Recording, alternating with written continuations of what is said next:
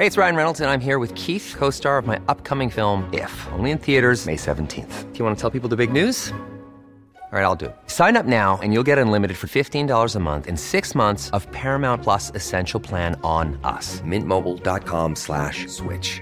Upfront payment of $45 equivalent to $15 per month. Unlimited over 40 gigabytes per month. Face lower speeds. Videos at 480p. Active Mint customers by 531.24 get six months of Paramount Plus Essential Plan. Auto renews after six months. Offer ends May 31st, 2024. Separate Paramount Plus registration required. Terms and conditions apply if rated PG.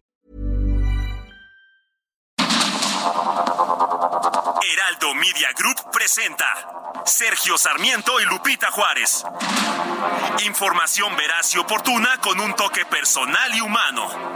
Por el Heraldo Radio, donde la H suena y ahora también se escucha.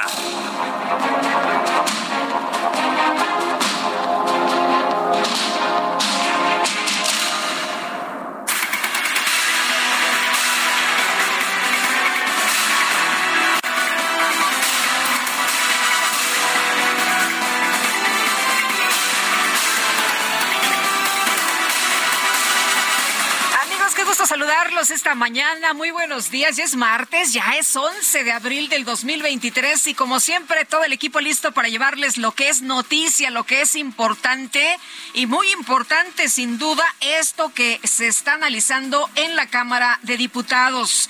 Fíjese usted, la Comisión de Puntos Constitucionales de la Cámara Baja pospuso por segunda ocasión la dictaminación de la reforma constitucional que recorta facultades del Tribunal Electoral del Poder Judicial de la Federación. ¿Por qué limitar las facultades del Tribunal Electoral? ¿A quién le conviene? ¿Qué pasa con esto? Vamos a platicar del tema con detalle, por supuesto, para saber a quién le conviene. ¿Le conviene a usted como ciudadano? ¿Le conviene a la democracia? ¿O solamente le conviene a algunos partidos? Bueno, el coordinador de Movimiento Ciudadano, Jorge Álvarez Maínez, calificó como un despropósito que la alianza opositora Va por México se presente a dar un golpe o se preste, mejor dicho, a dar un golpe al Tribunal Electoral debilita la militancia, pero sobre todo debilita a las ciudadanas y ciudadanos sin partidos que tienen una legítima aspiración a que los partidos se democraticen, a que la ley se haga valer y a que las contiendas sean equitativas y haya un árbitro electoral fuerte, vigilante y que garantice la imparcialidad y la certeza en los procesos electorales. No es el momento de una reforma electoral.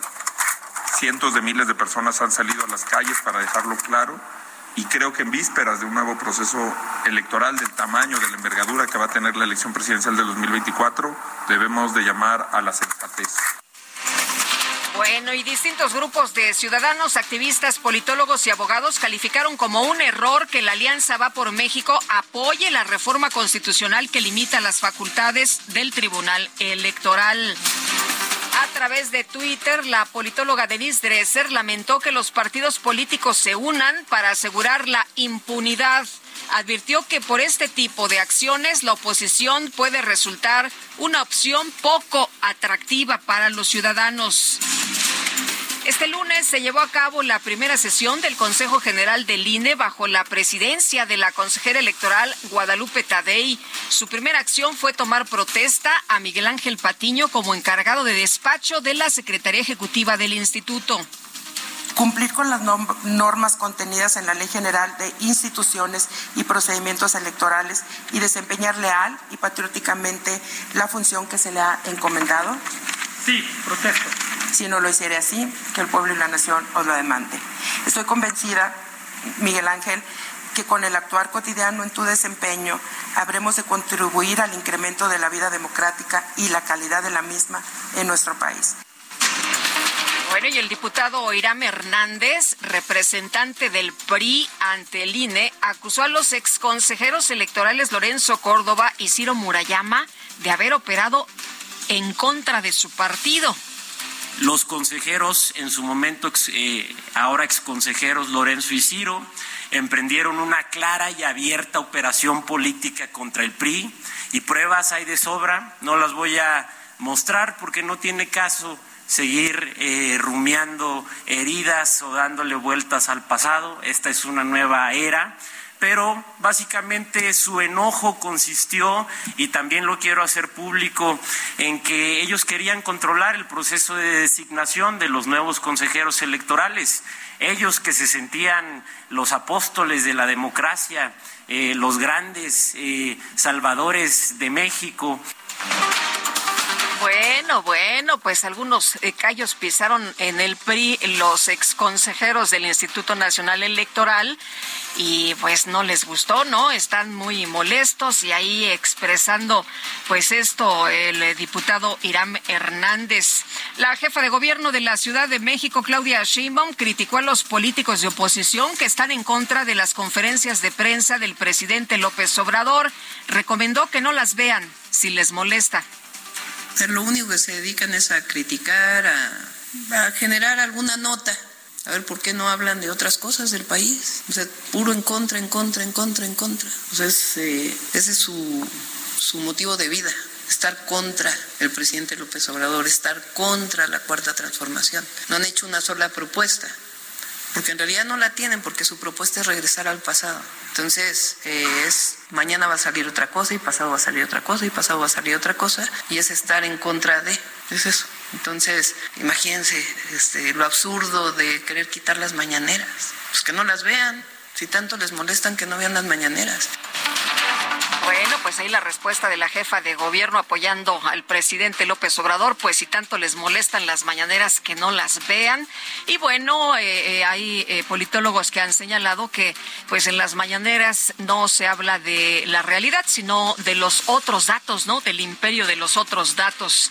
El Consejo General de la Abogacía Mexicana calificó como ilegal el nombramiento que realizó el secretario de Gobernación, Adán Augusto López, de Armando Campos Zambrano como subprocurador de asesoría de la Procuraduría de la Defensa del Contribuyente, ya que carece de facultades para realizar esa designación. La Suprema Corte de Justicia de la Nación validó la reforma al Código Penal y a la Ley de Salud de Hidalgo con la que se despenaliza el aborto hasta la semana 12 de gestación máximo tribunal también invalidó una norma del Estado de Baja California Sur que inhabilita de forma definitiva a todos los servidores públicos que hayan intentado obligar a otras personas a someterse a terapias de reorientación sexual. Y por otro lado, la Suprema Corte revirtió el impedimento impuesto a ex policías y ex elementos de corporaciones privadas sentenciados por el delito de extorsión para trabajar en empresas de seguridad. La Secretaría de Seguridad Ciudadana de la Ciudad de México confirmó la detención de un hombre de 36 años presuntamente involucrado en el incendio en la central de Abasto en la alcaldía de Iztapalapa. La jefa de gobierno de la Ciudad de México, Claudia Sheinbaum, confirmó que desde este lunes las instalaciones del metro quedaron sin presencia de la Guardia Nacional. Sin embargo, aclaró que algunos elementos van a resguardar las instalaciones durante las noches. El día, a partir del día de hoy se retiran los que están en el día y quedan solamente los que están en la noche. Y vamos a estar en contacto con la Guardia para saber si se requiere nuevamente algún apoyo, pero por lo pronto eh, así está y están retomando sus actividades policía auxiliar y policía bancaria e industrial. Bueno, y por otra parte, la Secretaría de la Defensa Nacional confirmó la llegada de 200 elementos a Nuevo Laredo, Tamaulipas, para contrarrestar a la delincuencia organizada en esa ciudad. Un juez federal dictó la medida cautelar de prisión preventiva a cuatro militares presuntamente vinculados en el asesinato de cinco jóvenes en Nuevo Laredo, Tamaulipas y alrededor de 500 migrantes hondureños, colombianos, venezolanos y de otras nacionalidades se congregaron en el puente internacional Paso del Norte en Ciudad Juárez, Chihuahua, lo cual provocó que las autoridades locales cerraran el paso a todas, a todas las personas. El canciller de Guatemala, Amalio Búcaro, viajó este lunes a nuestro país para gestionar la repatriación de los restos de sus conacionales que murieron en el incendio del pasado 27 de marzo en la estancia provisional migratoria de Ciudad Juárez, Chihuahua. Cindy Portal, vicecanciller de Diáspora y Movilidad Humana de El Salvador, exigió que se castigue a los responsables de la muerte de siete migrantes salvadoreños en la tragedia de Ciudad Juárez. Bueno, el presidente ha dicho que se va a llegar a las últimas eh, consecuencias, ¿no? Que se va a hacer una investigación profunda de estos hechos. El expresidente de los Estados Unidos, Donald Trump, apeló la decisión judicial que ordenaba al ex vicepresidente Mike Pence comparecer ante un gran jurado federal que investiga los esfuerzos del exmandatario para socavar las elecciones presidenciales del 2020. El presidente de la Unión Americana, Joe Biden, reconoció que planea presentarse a la reelección en 2024. Sin embargo, señaló que aún no está listo para hacer el anuncio oficial. ¿Qué le parece un nuevo enfrentamiento entre Joe Biden y Donald Trump? ¿Cómo la vería? Bueno, por otro lado, el presidente Joe Biden firmó un proyecto de ley que pone fin a la emergencia sanitaria por la pandemia de COVID-19 en su país. El Fondo Monetario Internacional y el Banco Mundial comenzaron sus reuniones de primavera en la ciudad de Washington. Ambos organismos coincidieron en que el crecimiento económico global será de 3% en 2023 y se mantendrá por debajo de este promedio durante los próximos cinco años. El presidente de Brasil, Luis Ignacio Lula da Silva, afirmó que durante su viaje de esta semana a China buscará consolidar las relaciones con ese país asiático. A través de Twitter, el Dalai Lama se disculpó luego de que se difundió un video en el que se le observa besando a un niño en los labios. El líder espiritual tibetano lamentó el incidente, el cual calificó como un acto de broma inocente. En información deportiva, el pelotero mexicano Julio Urias obtuvo su tercer triunfo de la temporada con los eh, Dodgers de Los Ángeles al imponerse por pizarra de 9 a 1 frente a los gigantes de San Francisco. Y los Tigres de la Universidad Autónoma de Nuevo León anunciaron la contratación de Robert Dante Siboldi como nuevo director técnico para lo que resta del torneo Clausura 2023.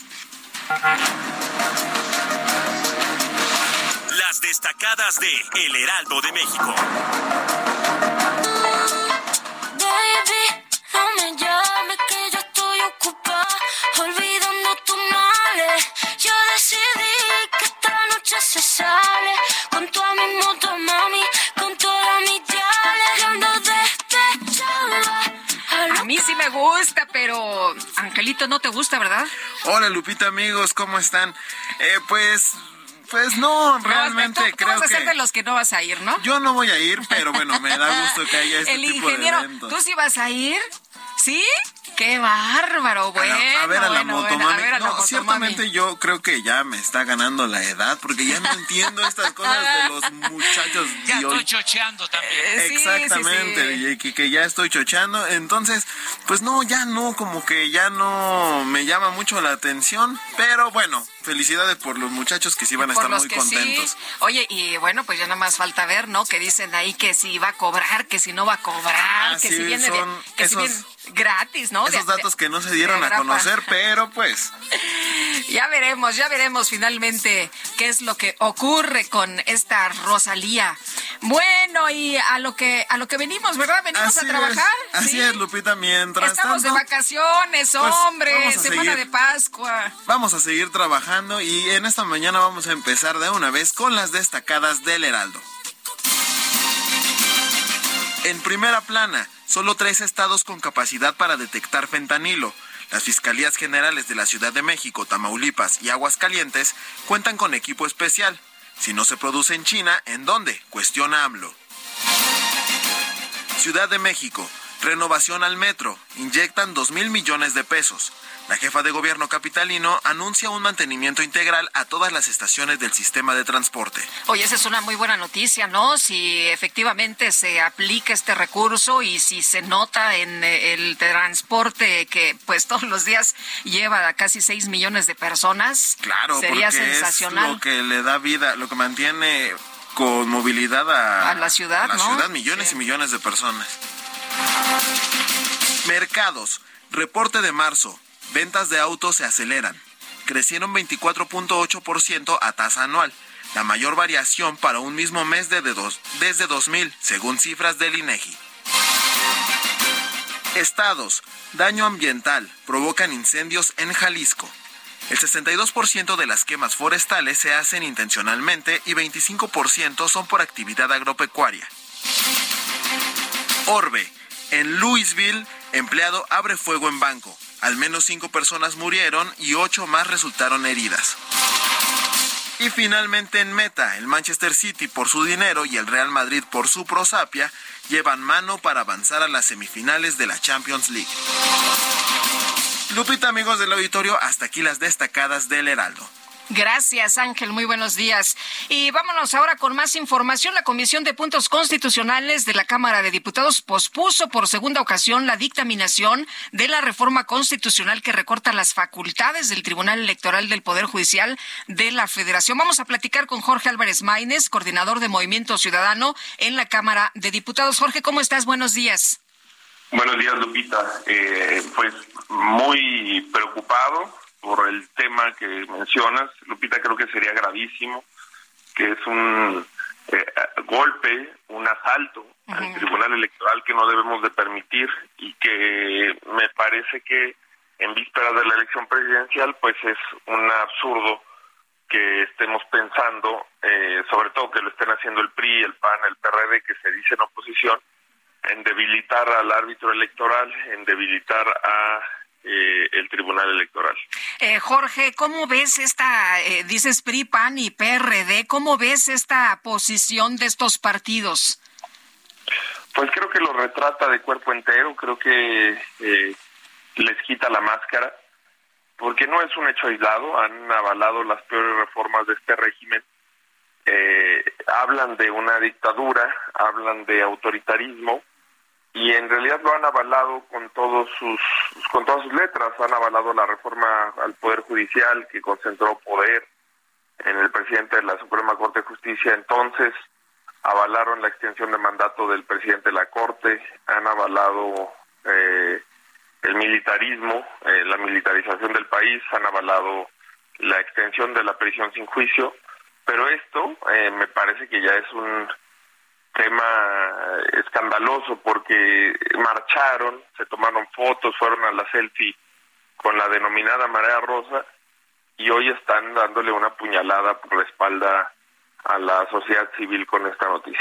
Ahora, ustedes han pedido esta alianza Va por México actuar con congruencia. Eh, los, eh, eh ¿cómo, ¿Cómo ves? Eh, ¿Los, ¿Los convencieron, no los convencieron?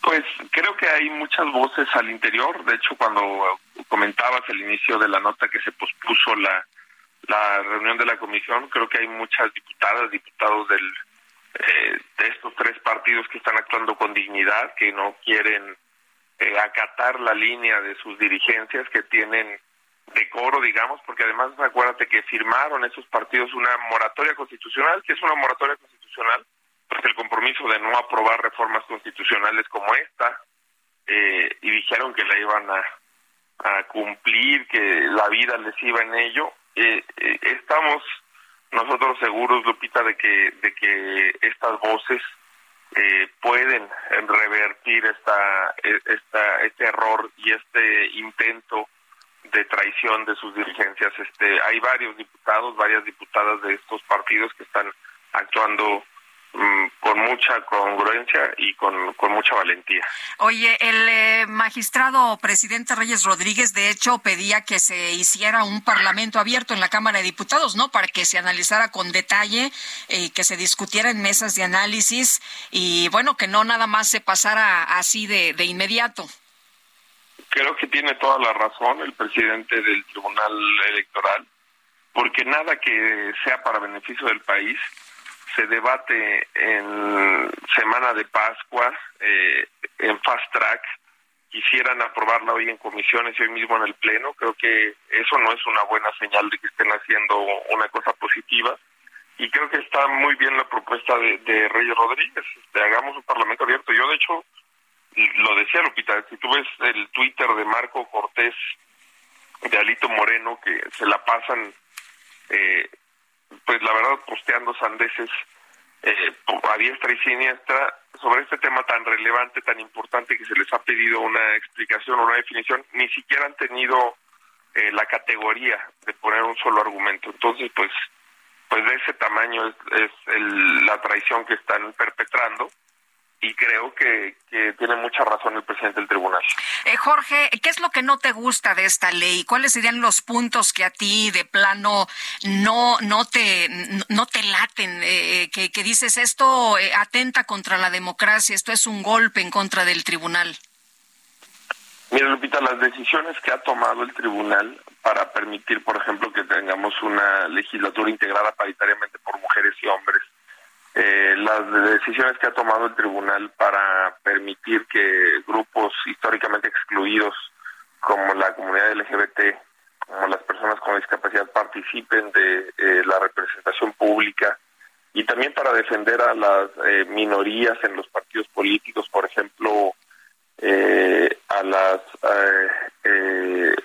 disidencias que se han opuesto a la ampliación del mandato de los diferentes dirigentes partidistas porque es algo que tanto en Morena como en el PRI se está dando, una extensión irregular de las dirigencias partidistas de esos de esas fuerzas políticas, es decir, la democratización de los partidos. Creo que son batallas que, que son las que quieren cortar, este quieren concentrar el poder en las dirigencias partidistas, en las coordinaciones parlamentarias, eh, debilitar a la militancia, a la sociedad, la posible participación de la sociedad civil en este tipo de discusiones y creo que es una eh, es una eh, verdadera pena que viendo que el régimen tiene eh, intenciones autoritarias que están violando la ley, los actos anticipados de campaña de las distintas corcholatas del régimen, pues todavía sí se le quieran quitar facultades al Tribunal Electoral y debilitarlo. Eh, si pasa esta ley, ¿cuál sería el papel? ¿Cómo quedaría el Tribunal Electoral? Pues prácticamente lo convertiríamos en un tribunal decorativo, de hecho, por la que Lupita, este, que no tuviera las facultades para actuar frente a la ilegalidad de los partidos, frente a la ilegalidad del gobierno. ¿Esto significa que los partidos quieren eh, que desaparezca esta autoridad para hacer ellos lo que quieren y como quieren? Pues sí, y es absurdo porque es de cuenta que como si un equipo de fútbol que está viendo que el rival mete foul, eh, hace trampa, con tal de no permitirle a sus propios jugadores que tengan eh, mecanismos de defensa interna, eh, prefiere jugar sin árbitro, pues eso es una cosa que no, no se puede comprender más que desde la absoluta, eh, el absoluto extravío en el que están el PRI, el PAN y el PRD como, como supuesta oposición. Muy bien, pues Jorge Álvarez Maínez, como siempre aprecio mucho que puedas platicar con nosotros. Buenos días. Al contrario, Lupita, buenos días, gracias por el espacio. Hasta luego. Es Jorge Álvarez Maínez, coordinador de Movimiento Ciudadano en la Cámara de Diputados. Ya son las 7 de la mañana con 22 minutos, que no se le haga tarde. Ya sé que algunos andan de vacaciones, pero otros andan chambeando 7.22.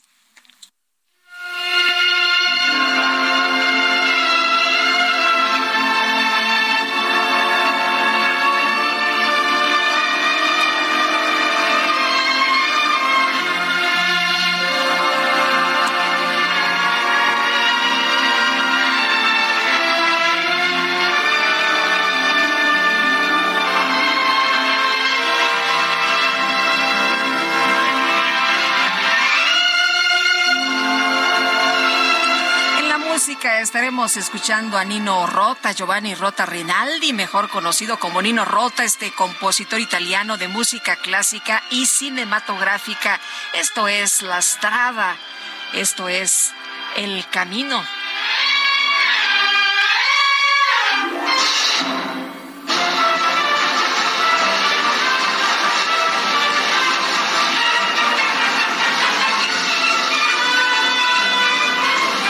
Disfrutaremos de la música de Nino Rota, si le parece bien, que obtuvo premios, ¿no? Hasta, bueno, en eh, su carrera el Oscar, en fin, ya le estaré dando detalles de este trabajo de un gran compositor, sin duda alguna.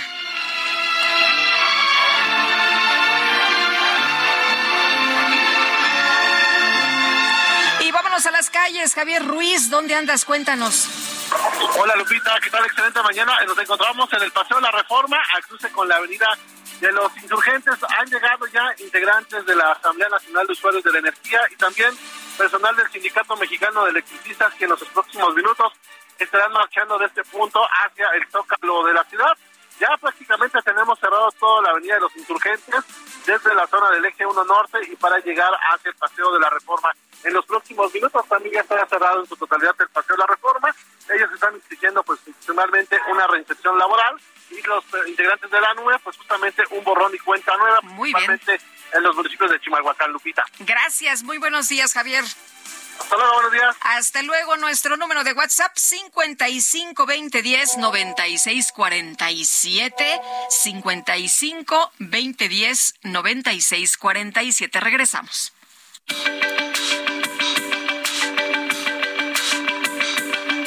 Sergio Sarmiento y Lupita Juárez quieren conocer tu opinión, tus comentarios o simplemente envía un saludo para ser más cálida esta mañana. Envía tus mensajes al WhatsApp 55 20 10 96 47.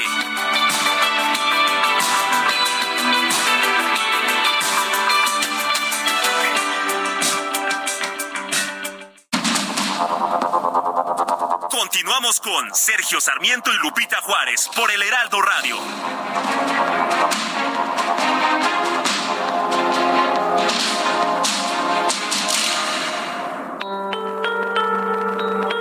En 1997, la Organización Mundial de la Salud proclamó el 11 de abril como el Día Mundial del Parkinson. Esta fecha coincide con el aniversario de nacimiento de James Parkinson, un neurólogo británico que en 1817 descubrió lo que en aquel tiempo denominó parálisis agitante y hoy se conoce como la enfermedad de Parkinson. Esta enfermedad es una condición degenerativa, progresiva y crónica del sistema nervioso que se caracteriza por causar severos daños neurológicos, generando alteraciones en el control y coordinación de los movimientos del cuerpo, así como rigidez muscular. El daño aparece cuando las células del sistema encargadas de producir dopamina, una hormona que regula el movimiento, detienen su producción y esto termina por desencadenar la enfermedad. El Parkinson es la segunda enfermedad neurodegenerativa más frecuente después del Alzheimer. Los síntomas aparecen de forma progresiva, afectando algunas zonas del cuerpo como las manos, los brazos, las piernas y la cara. Luego se extiende a todo el cuerpo, causando rigidez motora, temblores, problemas de equilibrio y coordinación.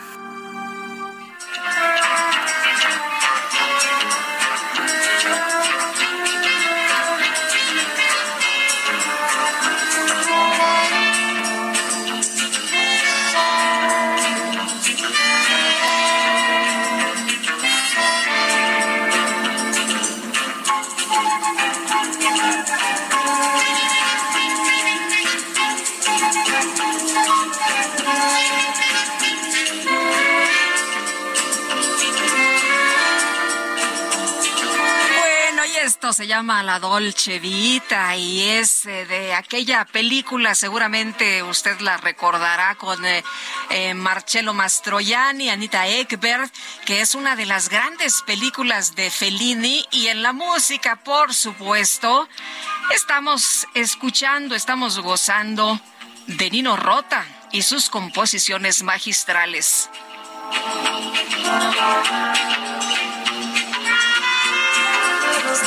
película italiana de 1960.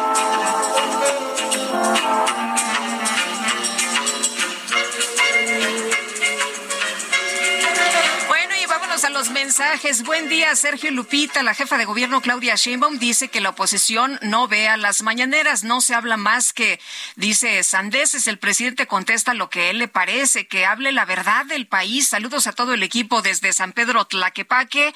Eh, Rebeca, saludos. Rebeca, te mandamos un abrazo. Gracias por tu opinión. Y muy buen día, señor Sarmiento y Lupita, escuchando como siempre sus noticias. Y respecto a las mañaneras, coincido con muchos ciudadanos. No abonan en nada. Es un tiempo irregular recurso mal aplicado. ¿Para qué nos sirven informaciones negativas? La sociedad quiere resultados y si estos se dan, no necesitan platicarnos, los, eh, platicarnos todos los días. Cuando hay resultados, se sienten en el ambiente. Saludos desde Chiapas y no nos eh, pone su nombre. El gobierno del Salvador, en lugar de estarle exigiendo a México por las muertes de sus ciudadanos, debería de darles las condiciones para que no abandonen su país. Saludos atentamente, Jorge Vázquez de la alcaldía Iztacalco. No, bueno, pues eso también nos podrían decir los canadienses y los estadounidenses a los mexicanos, ¿no? Eh, porque acuérdese que también muchos de las personas eh, de nacionalidad mexicana son migrantes y quieren eh, ir a, esas naciones para tener mejor vida. Y bueno, algunos huyen de la violencia, otros de pues situaciones graves que tienen que ver con amenazas del crimen organizado, otros de la pobreza, en fin, las situaciones son diversas. Vámonos con más información. El magistrado presidente del Tribunal Electoral del Poder Judicial de la Federación, Reyes Rodríguez, fijó su postura contraria a la iniciativa que proponen en San Lázaro, en la que se plantea limitar las decisiones del tribunal. Acotar es lo que quieren, acotar al Tribunal Electoral del Poder Judicial de la Federación porque no les gustan sus sentencias, porque no les gustan las decisiones. Imagínense nada más. Vámonos con Misael Zavala que nos tiene todos los detalles. Hola Misael, buenos días. Buenos días, Lupita. Efectivamente, pues el magistrado presidente del Tribunal Electoral Federal, Río Rodríguez Mondragón, rompió el silencio en torno a esta iniciativa que están firmando prácticamente todas las bancadas de San Lázaro para acotar las funciones del Tribunal Electoral del Poder Judicial de la Federación y que únicamente sea la Corte la que tenga la última decisión en algunas eh, pues decisiones de la vida interna de los partidos políticos.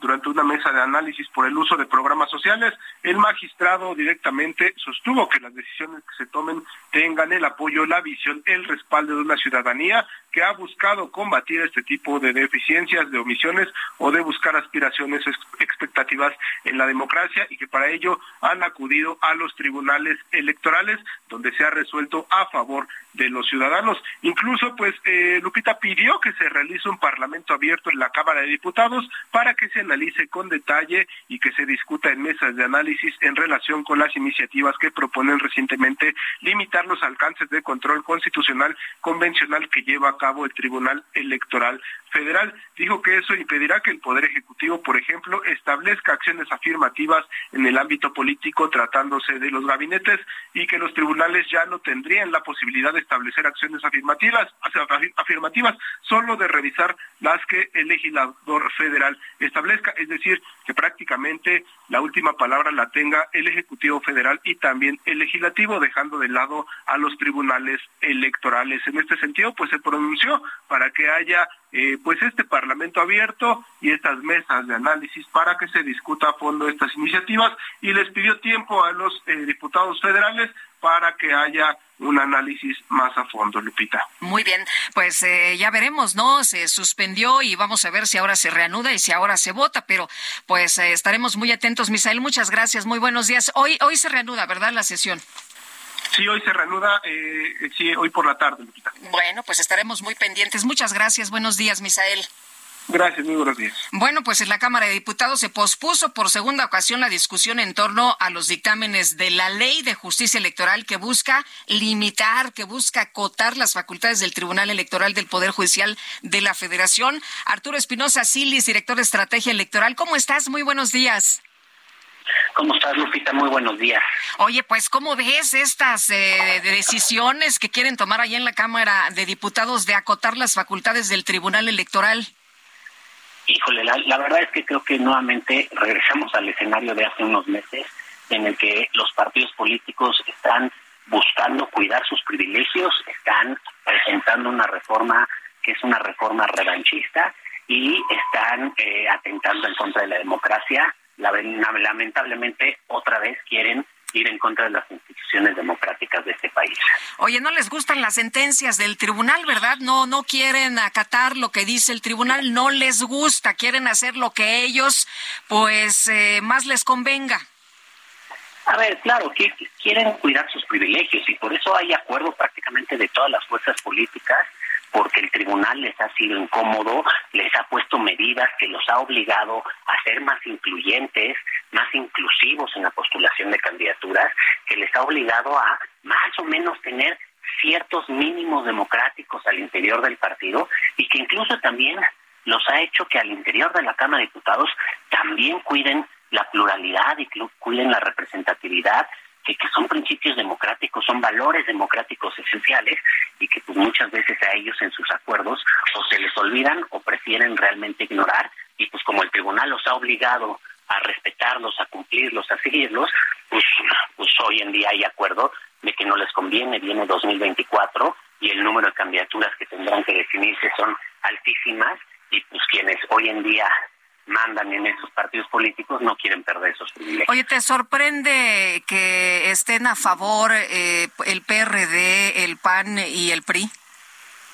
Honestamente, no me sorprende porque finalmente creo que, eh, aunque dicen que son oposición y dicen que cuidan la democracia, los partidos todos siempre han buscado lo mismo, cuidar sus intereses. Desde hace mucho se viene diciendo que las dirigencias partidistas son grupos de, amigos, grupos de poder que, que buscan controlar a los partidos políticos y que no quieren ni acercar los partidos a la ciudadanía ni hacerlos más democráticos. Y esa es la respuesta. Hay varias, varias sentencias del tribunal que les generan mucha incomodidad, empezando por la de paridad en gubernaturas, eh, por la que los obligó a que la comisión permanente sea plural, por la reciente en la que se ordenó que, que la presidenta del INE sea mujer, eh, y varias de esas a lo largo de la historia han habido varias, y la vez que el tribunal, nos gusten o no, todo, toda el 100% de sus resoluciones, en eso ha sido un tribunal sumamente de avanzada, sumamente eh, de protector, garantista de, de los derechos políticos electorales de la ciudadanía y un ejemplo a nivel internacional. México hoy en día es un ejemplo en este sentido a nivel internacional. ¿Cómo ves la propuesta del eh, magistrado Reyes Rodríguez, el magistrado presidente del Tribunal Electoral, de un parlamento abierto para discutir este tema? A ver, creo que creo que el magistrado eh, busca dentro de la coyuntura política abrir espacios de diálogo, abrir espacios para que haya, digamos, escuchen otras voces pero honestamente después de lo que hemos visto con los parlamentos abiertos, particularmente en el de la reforma electoral, que son meras simulaciones, eh, eh, los parlamentos abiertos a mí me parece que en México los hacemos al revés. El parlamento abierto se tiene que hacer previo a que haya una propuesta de reforma, no una vez que ya está la propuesta de reforma. Y además en México se invitan especialistas, se escuchan diferentes voces, pero nada más eso, que hablen y, no se toma en cuenta una sola de sus opiniones, de sus propuestas, de, de digamos, sus exposiciones no se valoran. Entonces, la verdad es que el Parlamento abierto sería pura simulación.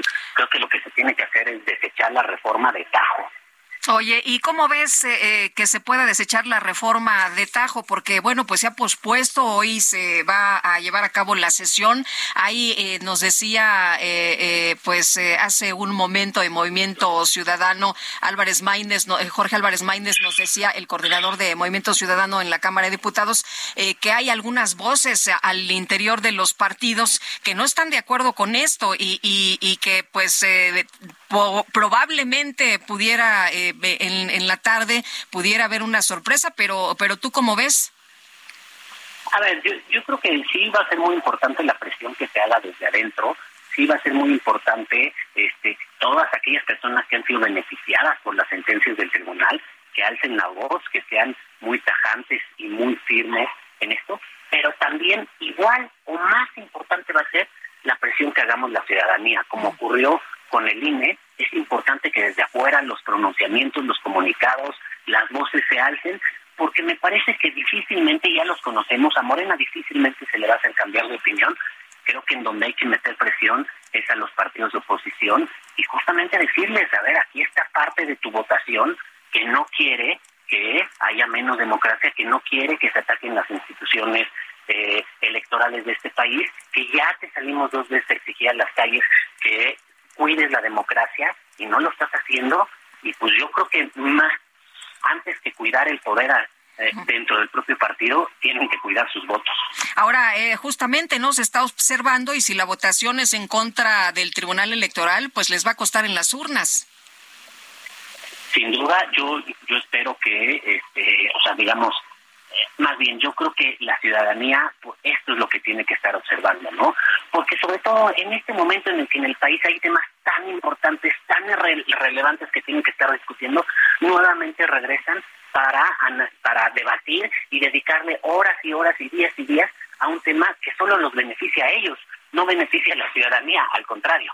Oye, ¿cómo ves a Movimiento Ciudadano, que es el único partido que está en contra?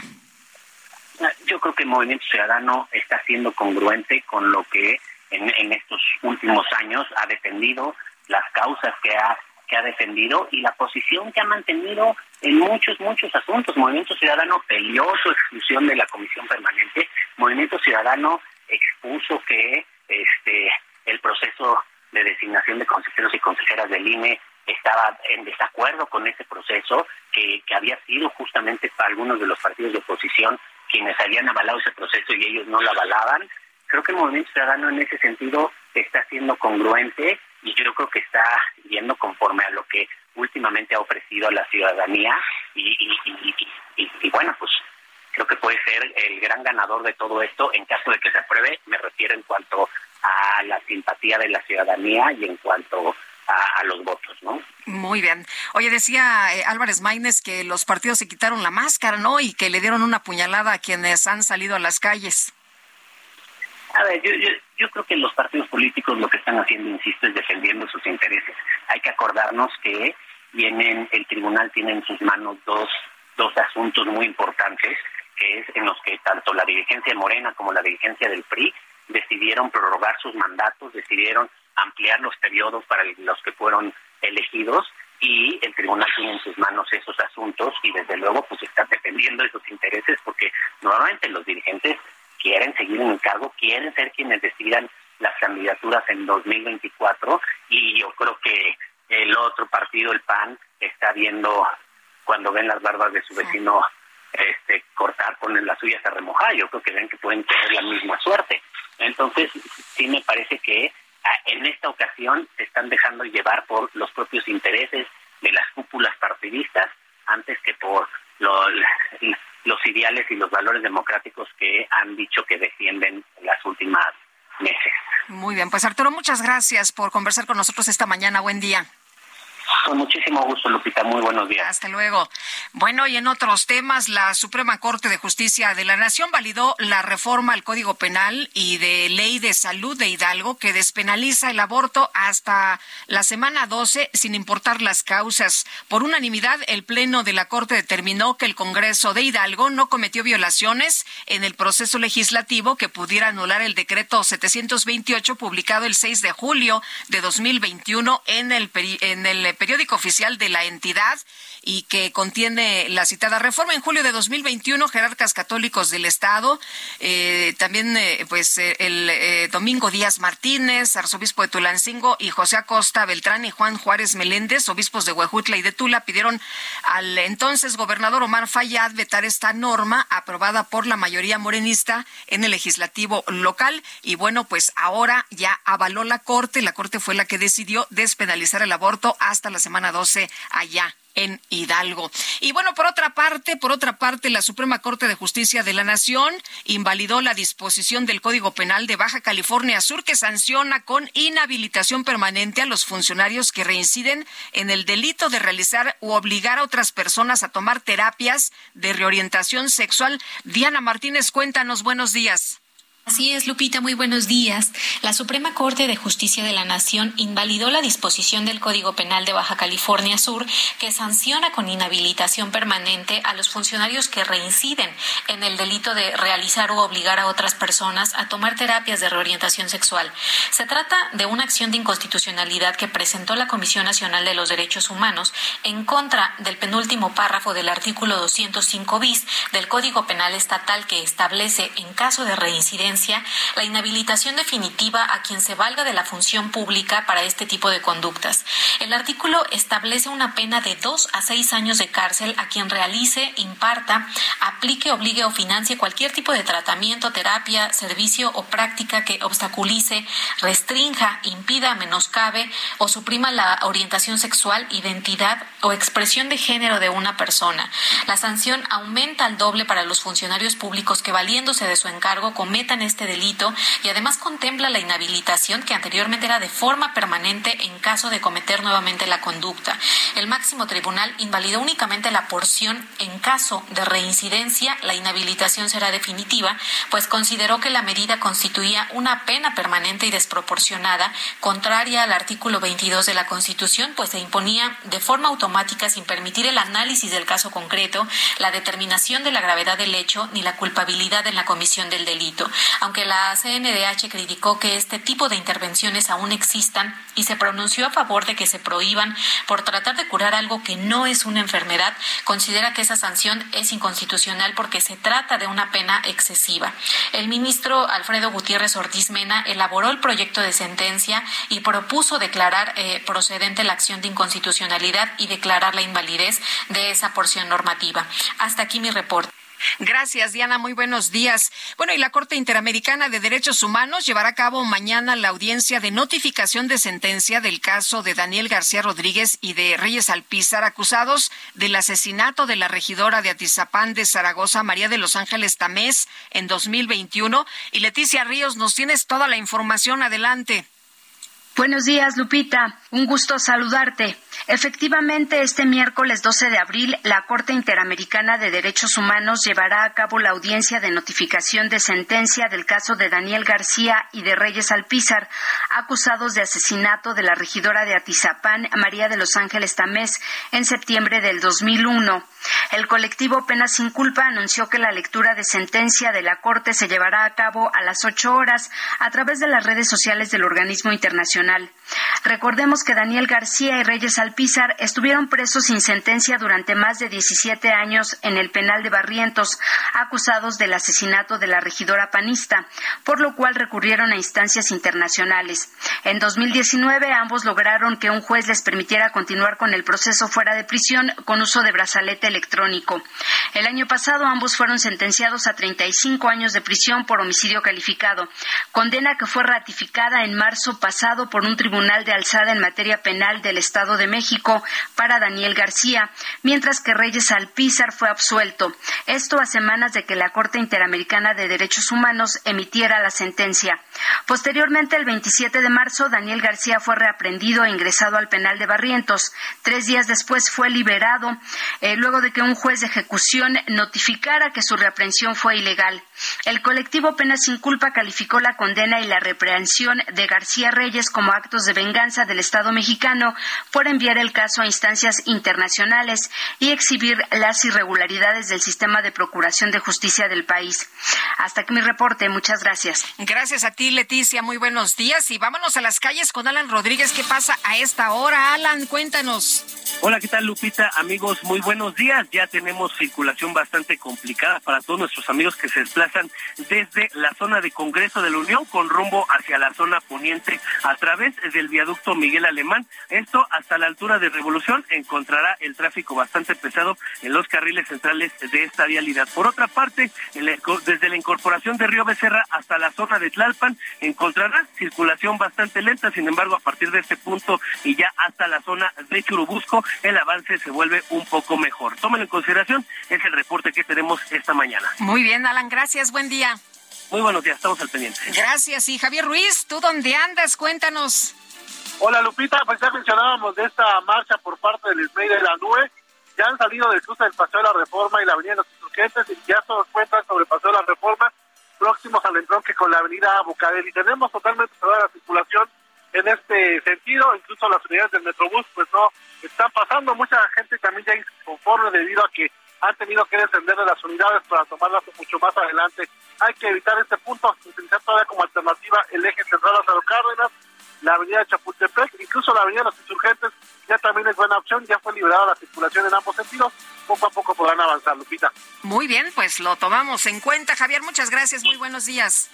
Estamos atentos, hasta luego. Hasta luego, gracias. Y todavía estamos de vacaciones, por supuesto, pero ya tome en cuenta que hay movilidad en la Ciudad de México, ya no está como la semana pasada, ahora sí, ya tenemos eh, bastante actividad. Bueno, y la Plaza Condesa, ubicada en el número 4 de la calle Juan Escutia, ahí en eh, la colonia Condesa, en Cuauhtémoc, desde hace un mes, pues eh, resulta que una cuadrilla de obreros trabaja en el interior para demoler por partes este enorme edificio que podría albergar a más de dos mil personas y pues que era famoso por sus conciertos. Antes de su demolición, este edificio podía albergar a más de dos mil personas eh, y bueno, pues eh, dice que ya llevan trabajando como un mes y medio en el interior. Eh, son pocos trabajadores por la Semana Santa, pero bueno, pues ahí está la información. ¿Se acuerda usted del Plaza Condesa? Desde hace un mes se trabaja para demolerlo por partes luego del sismo de 2017. Este inmueble quedó dañado y fueron los vecinos de la colonia Condesa quienes reportaron las fallas del último que, que vi ahí en Plaza Condesa a Juanes a Juanes y a Mon Laferte, ¿no? Qué sensacional.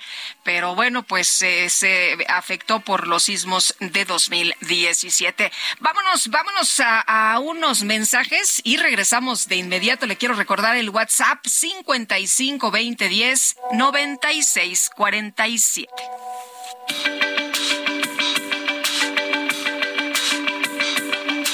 Sergio Sarmiento y Lupita Juárez quieren conocer tu opinión, tus comentarios o simplemente envía un saludo para ser más cálida esta mañana. Envía tus mensajes al WhatsApp 55 20 10 96 47.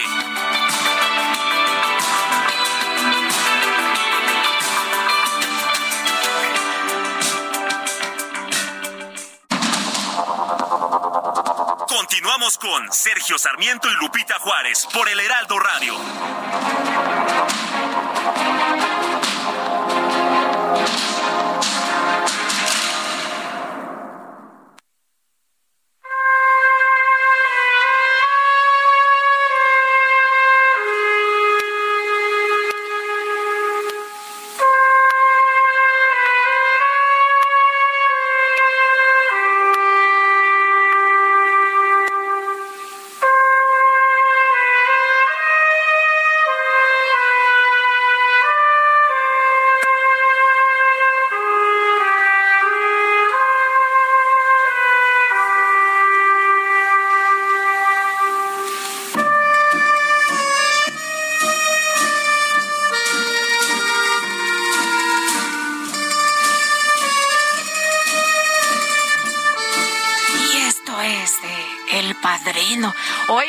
Cosa tan maravillosa la música. El libro es una joya. Si no lo ha leído, le invito a que en estas vacaciones disfrute de esta obra maestra. La película extraordinaria, sin duda alguna. Si el libro es una joya, eh, la película es un tesoro y qué decir de la música.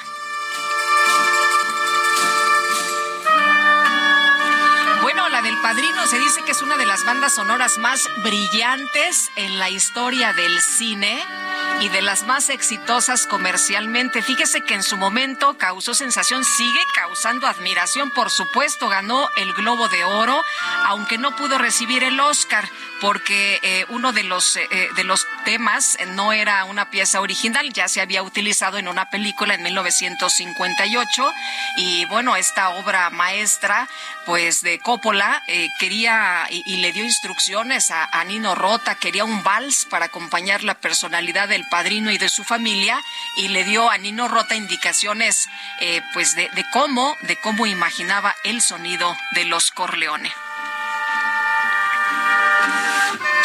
El libro es de Mario Puzzo por si usted lo quiere leer para que lo disfrute realmente es es una joya, ¿verdad? Es una obra maestra. Sí, aquí todos somos fans del libro y de la película y de la música, ¿sí? ¿Cómo no?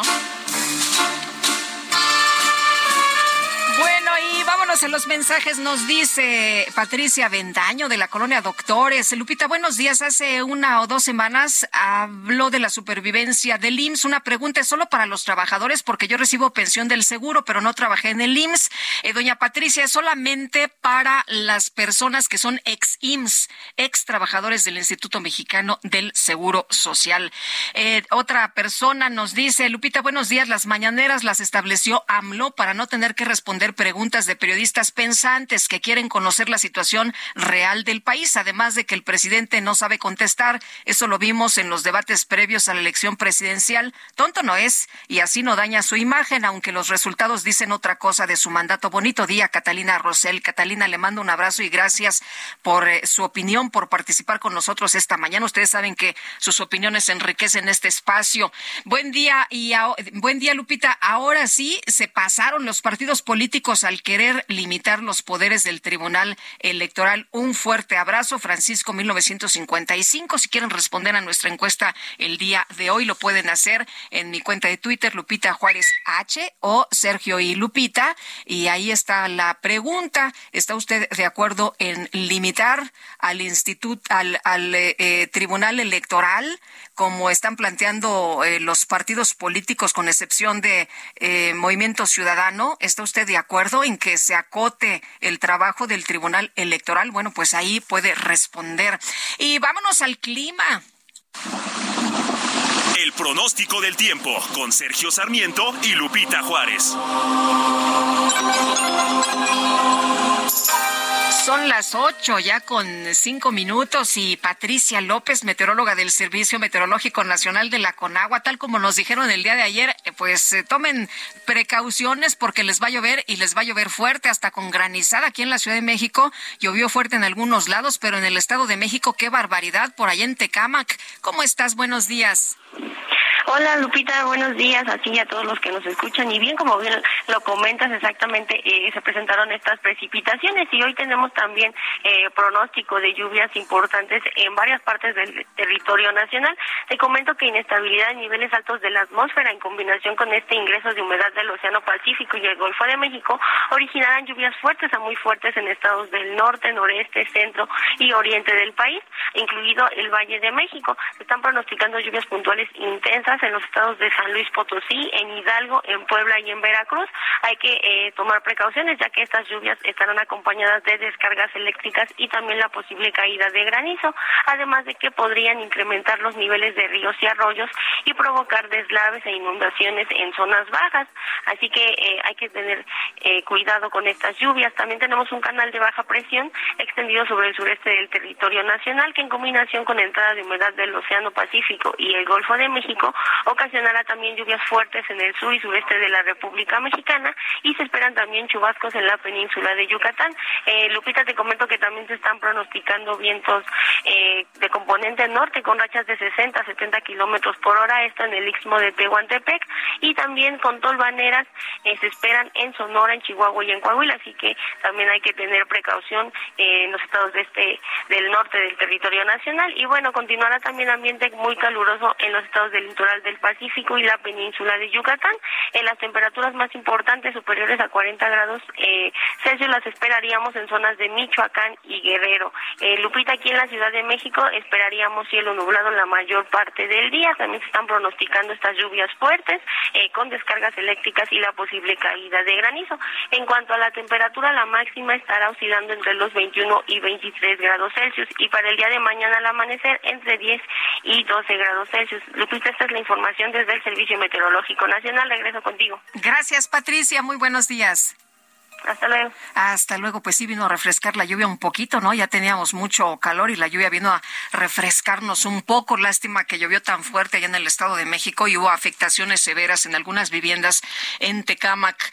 Bueno, pasando a otros temas, el Dalai Lama pidió disculpa, ofreció, ofreció disculpas por el video en el que se ve cómo, pues le pide a un niño que acerque sus labios y que chupe su lengua.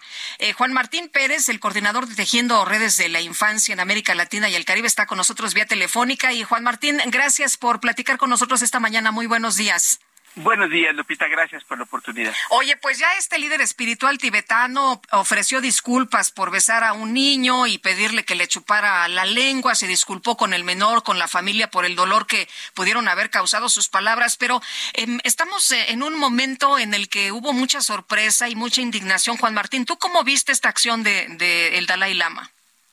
Pues mira, yo creo que lo primero es eh, que es reprobable por cualquier eh, ángulo que se quiera mirar. Eh, no solamente porque estamos hablando de uno de los jerarcas religiosos más importantes del mundo, sino que en su religión es la propia reencarnación de su Dios. Entonces, tenemos a un niño de nueve años frente a un adulto de 87 que además tiene este gran peso religioso y significativo y que estaba buscando un abrazo, o sea, y solo buscaba un abrazo y terminó siendo agredido. Eh, creo que el ponerle nombre de abuso y de agresión es necesario, Lupita, eh, por supuesto que yo he escuchado en redes sociales, algunas personas consideran que es exagerado, que... Que fue un acto inocente, ¿no? Y que el Dalai Lama eh, juega a veces así y, lo hace frente a todo el mundo, incluso que había cámaras y que no se trató de, de otra acción. Sí, pero fíjate que eh, me parece que es importante tener la conversación respecto a esta urgencia del mundo adulto de justificar otro adulto. Y por supuesto que a cualquiera, más allá de si sabemos o no de su religión o quién es, choca esa imagen, ¿no? Entonces, sin importar la persona, y es decir, estamos hablando de un jerarca católico, pero pongamos al señor Trump, podamos a cualquier político o senador que se nos ocurra, claramente seguiría siendo detestable, no podría de ninguna manera justificarse. Y aquí vienen tres reflexiones centrales, Lupita. Esto es una explicación del adultocentrismo. Todo lo pensamos desde los intereses adultos y no nos interesa la vivencia ni el dolor de este niño, ni la humillación ahora global de la que está siendo víctima. Él buscaba un abrazo y ahora termina humillado a nivel mundial. Segundo, eh, es también exactamente como opera el mecanismo de protección a los agresores sexuales porque le creemos al adulto y no le creemos al niño. Es que es tan bueno, es el que te regala dulces, es el más amistoso, es el sonriente, es el chistoso. Y tercero, es más fácil que entre adultos se protejan que creerle a niños y niñas. Por ello es que tenemos que alegrarnos en cierta medida que exista tanta indignación en redes sociales porque nos habla de que hemos logrado explicar la gravedad de un abuso de poder sin importar la persona eh, lamentablemente sabemos que no va a suceder nada. Estamos hablando aquí, te agradezco muchísimo, Lupita, que lo conversemos, pero en la India, donde sucedieron estos hechos el pasado 28 de febrero, no es nota, no es noticia y no lo será, porque entramos aquí a los intereses de la diplomacia, la geopolítica, y él representa un, un, eh, conflicto con China, y nuevamente el niño y el, el acto eh, violento de que vivió queda olvidado. Por eso es que Sí, por favor, Lupita. Sí, eh, eh, eh, Juan Martín, lo que hemos durante no sé, más de 20 años en este país, ha sido tratar de explicar, tratar de hacer campañas, tratar de entender esto que, pues, los niños no se tocan, ¿no? Los niños no se tocan y, y, y, lo que vemos en este video que tú dices, bueno, pues sí nos impactó mucho, nos, es más, hasta choca, ¿no? de pronto no comprendes lo que está pasando. Efectivamente, y muy rápidamente para, eh, recordar al público frente a las justificaciones, se trató de manejar desde el principio como una broma. Esto fue lo primerito. Eh, la segunda fue que era un rito, eh, incluso una expresión de respeto. y después se planteó que em, había sido un tema seguramente de por la edad del señor de 87 años y algunos hablaron de demencia senil. Pero lo, era muy sencillo de explicar. La pregunta es, si fuera un acto de respeto, seguramente el Dalai Lama, que se reúne con muchos jefes de Estado, tendrá otros videos y otras imágenes pidiéndole a un jefe de Estado que le chupe la lengua, lo cual no es cierto ni existe. Y se ha podido ratificar que eso no existe en la cultura tibetana ni budista. Sí, porque también se trata de justificar que era un saludo muy común en la India sacar la lengua, ¿no? Lo cual también se ha explicado eh, que eso fue falso. Entonces, lo preocupante aquí es cómo el mundo adulto busca, frente a ese choque, en psicología hablamos de disonancia cognitiva. Entonces, una figura que respeto, que imagino que debe de ser la bondad pura, está haciendo un acto aberrante por sí mismo. Necesito explicármelo y me lo explico desde una justificación adulta. Por ello, nuestro llamado, y, me, sumo a esto que platicabas, Hace 20 años que estamos haciendo esfuerzos, campañas para que le creamos a los niños y niñas, los escuchemos y sobre todo este mensaje clave, la niñez no se toca de ninguna manera porque son personas, tienen derechos y sobre todo no podemos permitir que sean objeto del deseo adulto. Es decir, el niño quería un abrazo, pero el Dalai Lama en su poder adulto y de jerarca tuvo otro deseo y lo usó a ese niño para ese deseo, pero de usar a un niño para el deseo de un eh, beso a usarlo para el deseo sexual, pues tenemos historias con jerarcas como Marcial Maciel en Los Legionarios de Cristo, Nazón Joaquín, ahora eh, eh, sentenciado de la luz del mundo en Estados Unidos, y en Baltimore eh, más de 200 sacerdotes pederastas vinculados y siguen teniendo la protección adulta y la justificación adulta y los niños y niñas siguen siendo víctimas. Bueno, entonces los niños no se tocan, los abusos se tienen que denunciar y no se tienen que justificar. De ninguna manera, sin importar quién sea la persona. Muy bien, pues Juan Martín Pérez, gracias por platicar con nosotros. Muchísimas gracias, Lupita, por esta oportunidad. Lindo día. Hasta luego, igualmente. Él es eh, coordinador, Juan Martín Pérez, de Tejiendo Redes eh, Infancia en América Latina y el Caribe. ¿Usted qué opina de este caso que causó, pues se hizo viral, ¿no? El, eh, para empezar este video y causó mucha controversia, como ya nos decía Juan Martín. Hubo quien trató de justificar esta situación desde la adultez, esta, este comportamiento, pero bueno, pues terrible, ¿no? Grotesco, de hecho. Eh, y, bueno, pues un abuso es un abuso en contra de un niño y se tiene que ver como tal, eh, se le tiene que llamar por su, por su nombre, ¿no? Un abuso en contra de un menor. Eh, cuatro militares que presuntamente asesinaron a cinco jóvenes y lesionaron a uno más en Nuevo Laredo, Tamaulipas, van a permanecer en prisión preventiva oficiosa en el campo militar número uno en la Ciudad de México. Y Diana Martínez, nos tienes toda la información. Cuéntanos sobre este caso al que le hemos dado seguimiento desde el principio. Muy buenos días.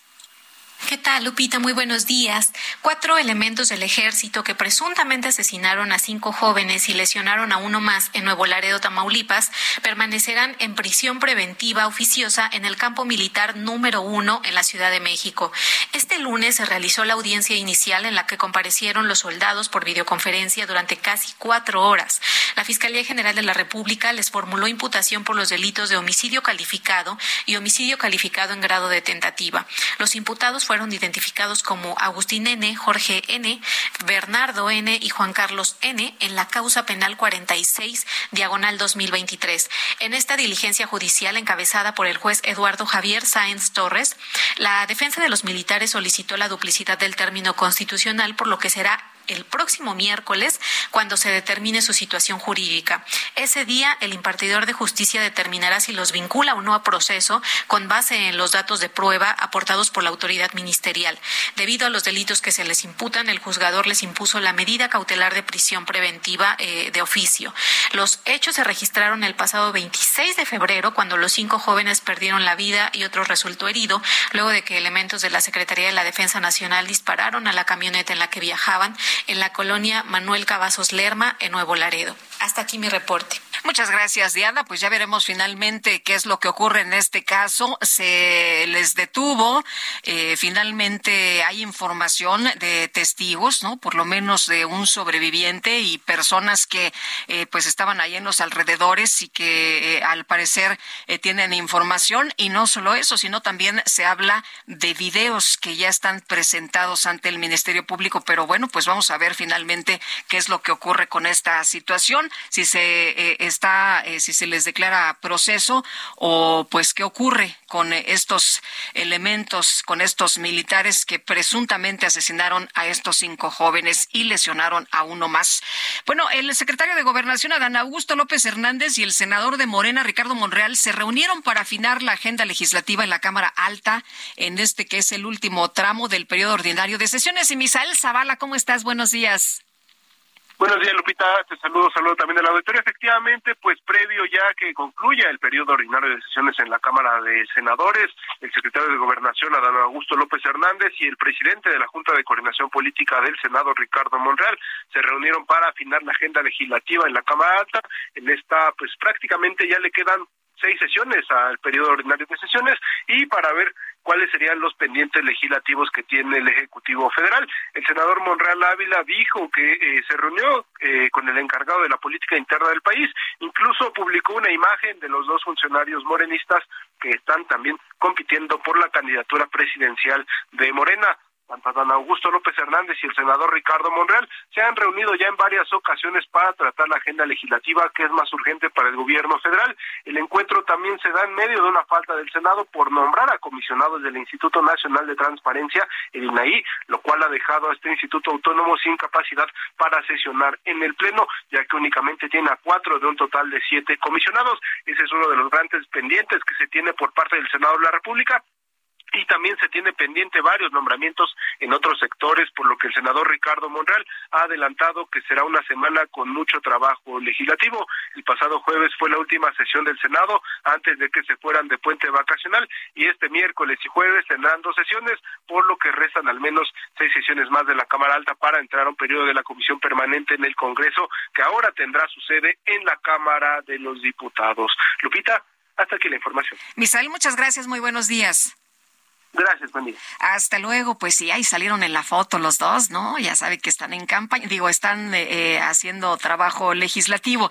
Vámonos ahora con la información que tiene que ver con eh, el eh, representante de México ante la Organización de las Naciones Unidas, Juan Ramón de la Fuente, que pidió al Consejo de Seguridad fortalecer los marcos internacionales para control de tráfico y desvío de armas. Vamos a platicar con el doctor Arturo Ponce Urquiza, profesor de la UNAM y la Universidad Anáhuac, geopolítico y especialista en seguridad internacional. Doctor, ¿qué tal? Muy buen día. ¿Qué tal? ¿Cómo están? Muy buenos días. Agradezco su amable invitación. Pues, doctor, ¿cómo ve esta petición de Juan Ramón de la Fuente? ¿Se arregla nuestros problemas acá en México con eh, un eh, marco eh, pues internacional para el control y tráfico de armas? No, o sea, desafortunadamente pareciera que eh, queremos uh, solucionar nuestros múltiples problemas a través de discursivas, de actos protocolarios, de eh, de palabras que a través de un foro como Naciones Unidas parecieran que son de, de, gran calado, pero lo cierto es que todas las naciones ahorita están teniendo una, una particular posición recientemente haciendo una serie de investigaciones, la industria militar está creciendo fuertemente a nivel mundial. ¿Y esto porque Antes de la pandemia, la industria militar venía creciendo de un modo más o menos constante y creciente, pero a razón de la guerra en Ucrania, la guerra de Rusia contra Ucrania, está motivado que las grandes empresas manufacturadoras de armas empiecen a producir más y en mejor calidad. Y eso es muy importante que hay que empezarlo a resaltar. A nivel internacional los estados se están rearmando y entonces un discurso en el cual estamos hablando de ir en contra de la posesión de armas, en contra de eh, de este de, la de la expansión del comercio de armas va en sentido contrario de lo que estamos viendo por parte de las necesidades que tienen los estados nacionales de fortalecer su capacidad defensiva ante un clima internacional completamente incierto. Eh, es una situación compleja, es una, situación en la que no sabemos exactamente qué pueda estar pasando. Simplemente ahorita ha vuelto a haber eh, un proceso de choque entre las fuerzas de Armenia y Azerbaiyán, por citar alguno. Estamos viendo los movimientos de tropas, en este caso navales chinas, alrededor de la isla de Taiwán. Vemos la factibilidad de una contraofensiva de Ucrania sobre las fuerzas rusas. Eh, en esos días el, ministro de Defensa, Shugi, de la Federación Rusa, ha estado visitando una gran cantidad de empresas rusas productoras de armas. Es decir, lo que pueda decir el embajador de la fuente, pues es, digamos, eh, son eh, políticas de buenos oficios, es una política de buenas intenciones en el marco de Naciones Unidas, que ahí es donde se deben de dirimir todo este tipo de situaciones. Pero lo cierto es que los grandes países que producen armas, uno de esos es Estados Unidos, otro de ellos es Francia, otro de ellos es Gran Bretaña, otros dos de ellos son China y la Federación Rusa. Ahora, eh, eh, Estados Unidos no es el, promotor de todos nuestros males, ¿no? Porque mucho se ha dicho que desde que entraron aquellas armas de rápido y furioso, pues fue el acabose para este país. Y lo que argumentan en México, o lo que ha señalado eh, Juan Ramón de la Fuente, es que el tráfico de armas es responsabilidad de los estados que las producen. Pero, ¿qué pasa con aquellos que las dejan pasar? Así es, y aquí es que eh, eh, lo que dices es esto completamente cierto. El problema es también quién las deja pasar y que además no es solamente que se produzca en Estados Unidos, hemos eh, tenido conocimiento de que los distintos cárteles eh, que, operan en nuestro país tienen también armas producidas en China, armas producidas en Turquía, por ejemplo, armas producidas en la Federación Rusa. Es decir, se aperciben de una gran cantidad de armas que no solamente vienen del mercado estadounidense, pueden que hayan entrado por ahí, pero eso no quiere decir que sea en estricto senso el gran problema de los Estados Unidos. Yo creo que no hemos podido, en, cuando menos en esta administración, eh, eh, ponernos a trabajar, sentarnos y a dialogar verdaderamente cuáles son las problemáticas en materia de seguridad que requiere los Estados Unidos, que requiere México, que requiere Canadá y también al mismo tiempo que requiere Centroamérica. Ese tipo de foro no se ha hecho, un foro que de veras establezca los, las normatividades en las cuales pudiéramos empezar ahora sí a hacer un control de armas para ir en paralelo junto con esto el control, por ejemplo, de eh, el lavado de dinero, junto con ello el control de la trata de blancas, es decir, cada una de estas piezas están eslabonadas como una especie de fino reloj y mientras una de las piezas no esté debidamente ajustada, las demás no van a funcionar. y es lo que está sucediendo. Pues doctor, le aprecio mucho que haya platicado con nosotros. Muy buenos días. No, al contrario, súper agradecido. Les agradezco. Que muy buen Hasta luego, un abrazo. Buenos días, el doctor Arturo Ponce Urquiza. Y nosotros tenemos que hacer una pausa, pero regresamos rapidito aquí en Sergio y Lupita. Y nuestro número de WhatsApp, 552010 9647. Sergio Sarmiento y Lupita Juárez quieren conocer tu opinión, tus comentarios o simplemente envía un saludo para hacer más cálida esta mañana. Envía tus mensajes al WhatsApp 55 20 10 96 47.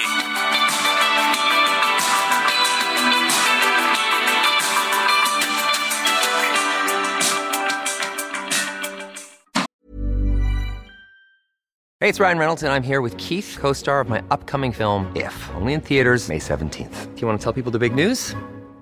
All right, I'll do it. Sign up now and you'll get unlimited for $15 a month in six months of Paramount Plus Essential Plan on us. Mintmobile.com slash switch. Upfront payment of $45 equivalent to $15 per month. Unlimited over 40 gigabytes per month. Face lower speeds. Videos at 480p. Active Mint customers by 531.24 get six months of Paramount Plus Essential Plan. Auto renews after six months. Offer ends May 31st, 2024. Separate Paramount Plus registration required. Terms and conditions apply if rated PG. Continuamos con Sergio Sarmiento y Lupita Juárez por el Heraldo Radio.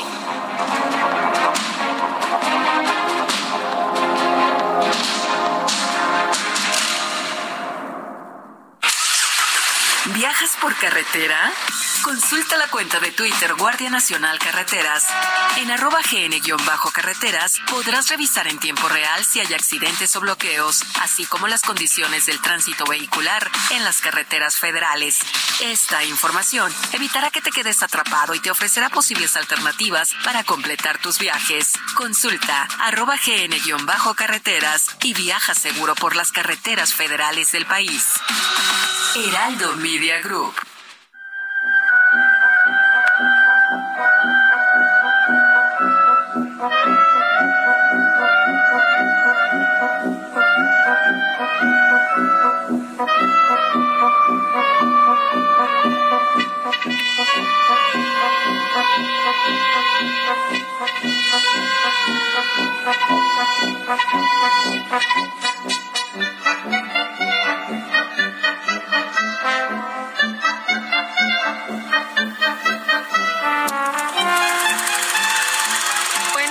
Seguimos escuchando la música de Nino Rota, este pues virtuoso, por supuesto, este compositor de clásicas y también eh, de los temas cinematográficos más importantes, sin duda alguna.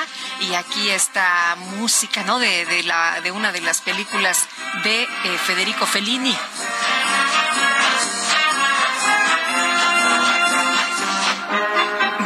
Rota reconocido con diferentes eh, premios internacionales, BAFTA, Oscar, en fin, lo estamos disfrutando esta mañana y espero que usted lo esté gozando igual que nosotros. Vámonos a los mensajes, nos dice una de las personas de nuestro auditorio, uno de nuestros radioescuchas. Saludos, Sergio.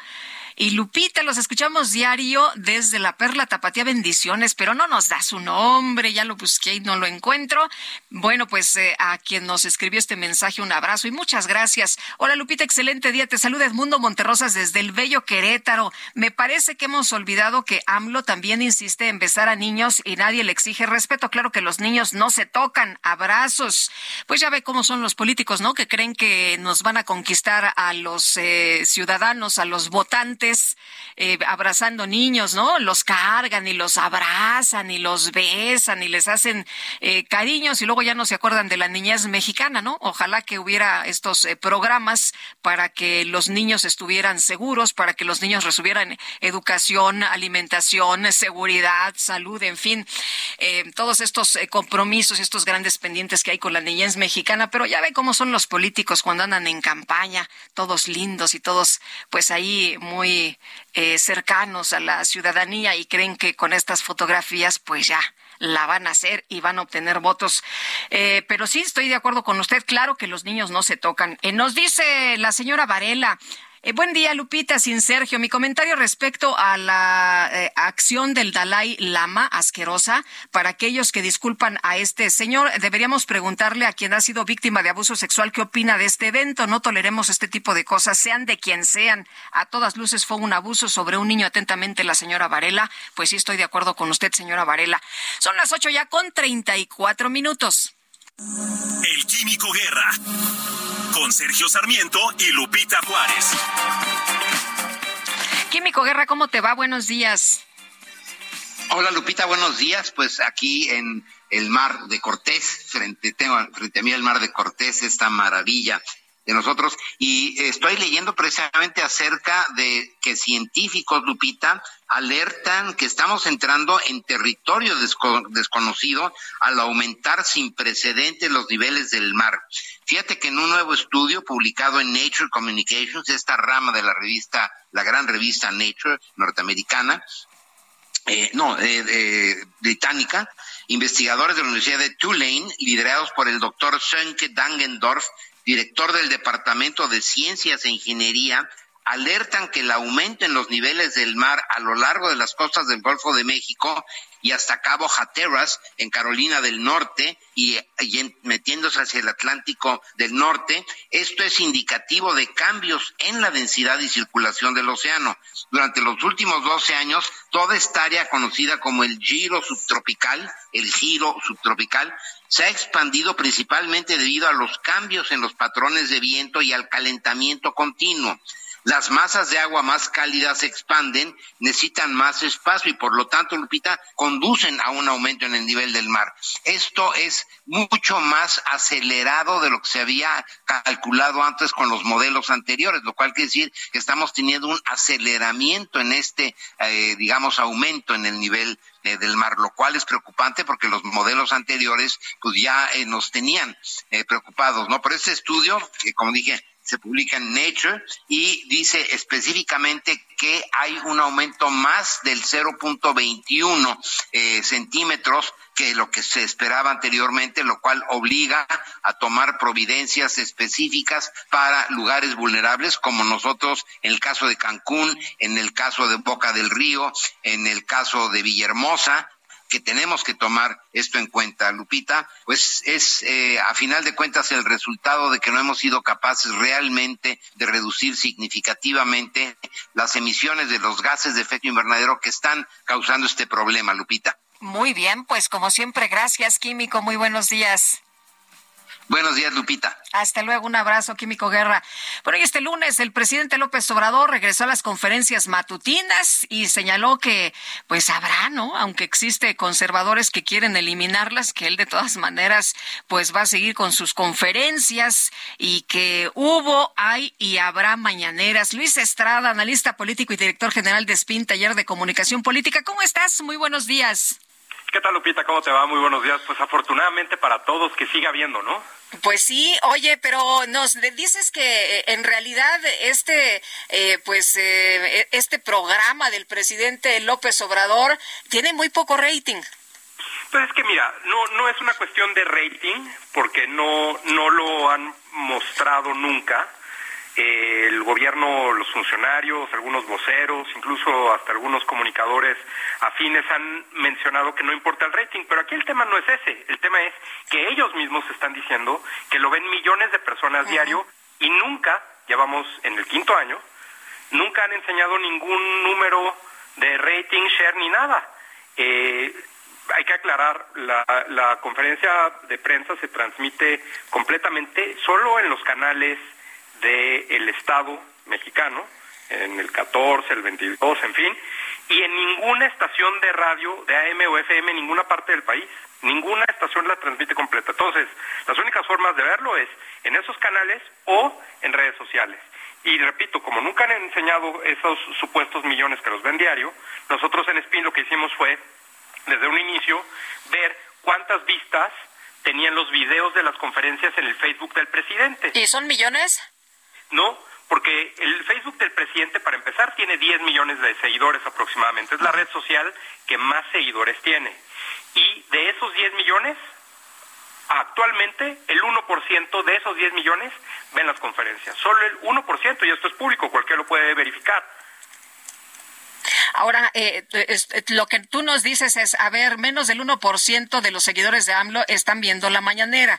Eh, y, hay quien dice que eh, la mañanera se amplifica porque pues se retoma para análisis en los medios de comunicación tradicionales, los que no les gusta, los que no le gustan al presidente. Pero eso es otra cosa. Lo que ellos dicen es, la conferencia la ven millones de personas. Eso no es cierto. Y no lo han probado y nosotros ya demostramos que no es así. Ya después si dicen, los medios de comunicación replican fragmentos de la conferencia porque es el presidente de la República y porque es noticia que sea el presidente, ah, eso es otra cosa. Y si los medios de comunicación eh, hablan del presidente de la República, pues sí. Ahora, pero esto no quiere decir que estén viendo eh, o que haya muchos millones viendo las mañaneras todos los días, ¿no? No, hombre, quien, quien quiera puede meterse en cualquier momento a cualquier conferencia de las anteriores, la de hoy, la que sea, y todas las redes tienen ahí un contador. Y en ese contador puedes ver cuántas personas están viendo en vivo en ese momento, tres mil. Pues es muy poca gente, ¿no? Oye, y, y la tendencia, lo que nos dices de visualizaciones, o sea, no solo eso, no solo hay poca gente, sino que ha caído ha caído porque al inicio el presidente tenía como cuatro millones de seguidores en Facebook y las vistas estaban pues cerca de un millón pero esto ha ido bajando, las vistas actualmente son como de 100 mil y el número de seguidores en Facebook del presidente se ha incrementado a 10 millones. Entonces, mientras el número de seguidores aumenta, menos vistas. Y además, déjame decirte algo que pasa con Facebook. Un video para que cuente como visto en Facebook, para que cuente como estadística, se necesitan solamente tres segundos. Entonces, igual y ni siquiera están viendo otra cosa y les aparece y se les abre el video arriba. Y lo cierran rápido. Y lo cierran rápido, le cambian lo que sea. antes, de que, antes de que les interrumpa lo que estaban viendo, ¿no? Claro, porque además ese es el tema, Lupita. No solo es una cuestión de política que es aburrida, que es eh, el presidente lo ha hecho todavía más aburrido, es un programa repetitivo, poco noticioso, sino pues, seamos honestos, de 7 a 9 de la mañana es la hora más ocupada del día para cualquier persona. Quienes nos escuchan en este momento están haciendo otra cosa además de escucharnos. Oye, y, y el presidente ha tratado de poner información de, de, de estos, pues ya sabes, eh, dando seguimiento, por ejemplo, en el caso de García Luna, para atraer también a más gente, ha tratado de poner música en algunos, en algunas ocasiones, de llevar hasta espectáculos. ¿Esto ha servido de algo? No, porque, porque justamente ese es el tema. Cuando el presidente piensa que por eso nadie había hecho conferencias, ya lo hemos platicado, conferencias de prensa antes, ningún otro presidente las ha hecho y desde que el presidente López Obrador las hace nadie ha seguido su ejemplo porque es muy complicado dar una nota a diario del tamaño de una conferencia de prensa o meritorio de una conferencia de prensa. Entonces, lo que hace es insultar, eh, llamar la atención de los sectores para que volteen a verlos como si estuviera gritando, ¿no? En una isla, para que lo volteen a ver y entonces hablen de él. Ahí es donde ya hemos también platicado que el presidente no pone la agenda, da de qué hablar, pero no pone la agenda porque no se habla del mismo tema que el presidente quiere, se habla de muchos temas. Y cuando entonces utiliza diferentes personas, empresas, eh, medios de comunicación, lo único que está tratando de hacer es llamar la atención para que entonces hablen de él en los medios de comunicación. Pero pues ahí yo creo que el presidente es el primero que pierde. Si su gobierno fuera o estuviera a la altura de lo que él mismo diseñó como una cuarta transformación, como la independencia, como la reforma, la revolución, la conferencia de prensa trataría todo el tiempo de temas, pues imagínate, no, no daría tiempo, tendríamos que tener un canal 24 horas.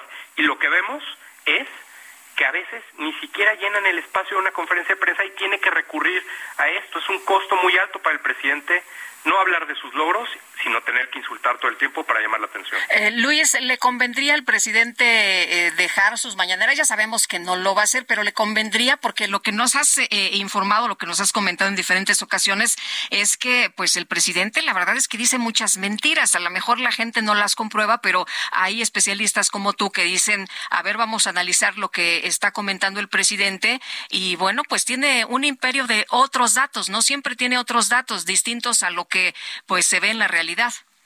Sí, bueno, lleva, lleva hasta noviembre, cuatro años, 101.155 afirmaciones falsas, engañosas o que no se pueden probar.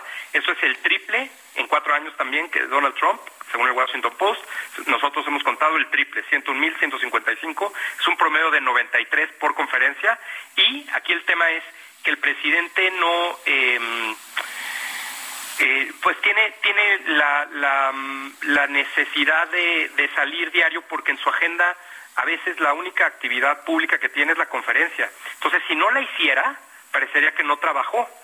Eh, entonces, pues es por eso que hasta traje se pone y todo. Entonces, yo creo que es una cuestión de imagen más y de propaganda y no de información, como ya hemos platicado. Creo que lo ideal sería, si acaso, una conferencia a la semana, en otro horario, en fin, pero ya no le voy a dar asesoría gratis. Muy bien, Luis Estrada, muchas gracias. Muy buenos días.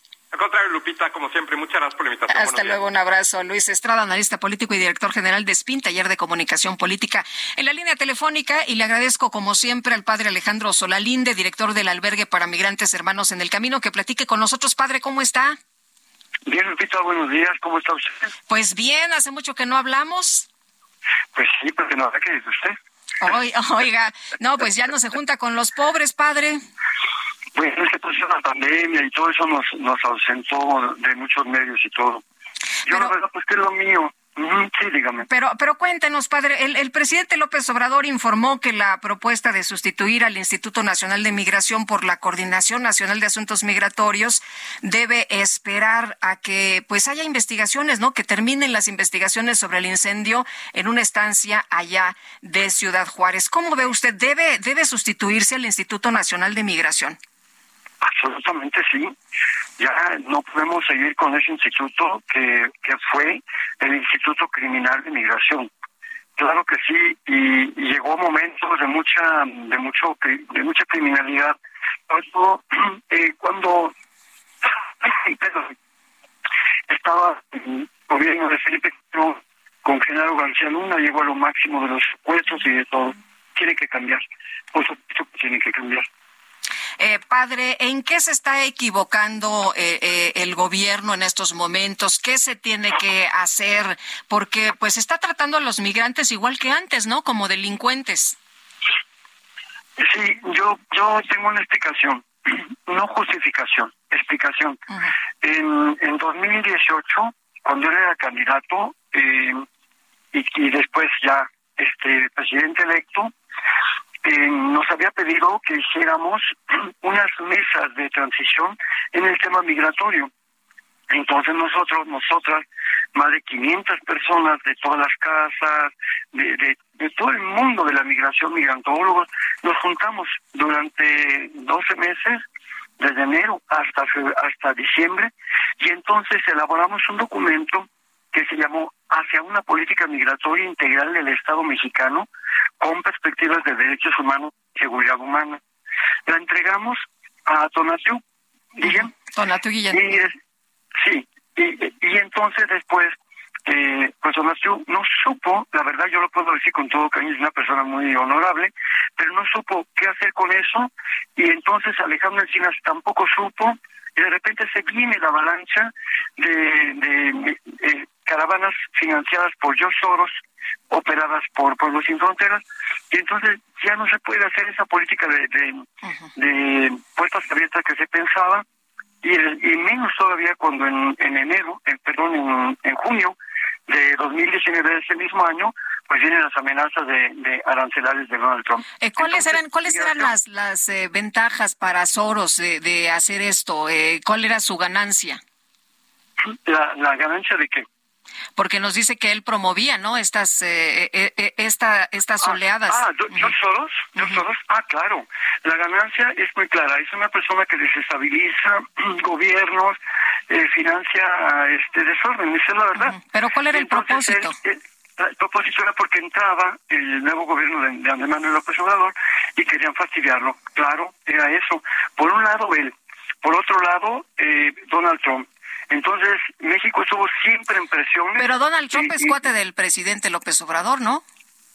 No, él, él lo que le pasa es que supo políticamente cómo neutralizarlo, porque amigo, amigo, Estados Unidos no tiene amigos, tiene intereses. Sí, pero el presidente López Obrador dice que Trump es su amigo. porque mm, qué, qué bueno que no es su enemigo. Estados Unidos no tiene amigos, este Lupita no tiene. Entonces, pero vuelvo a lo mismo, no se pudo por las presiones de Estados Unidos hasta ahora.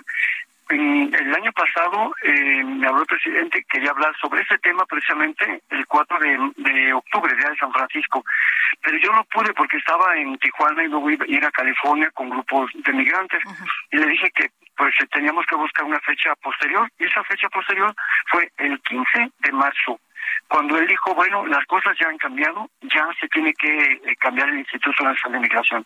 ¿Qué cosas han cambiado? Que México ya está en este mes, que la economía está estable, que, que Donald Trump, bueno, el gobierno de Estados Unidos está aprendiendo a respetar a su vecino como una, una este, entidad soberana, y eso ha cambiado. Entonces, ahorita ya es tiempo de dejar esa cuestión de la seguridad nacional por una seguridad humana. Es el tiempo. y, en, y en eso estamos. Pues sí, porque se tratan los migrantes como delincuentes, ¿no? Vemos cómo hay redadas Claro, desde los municipales, estatales, la Sí, Guardia claro Nacional, sí. los militares, en fin. Sí, sí, sí.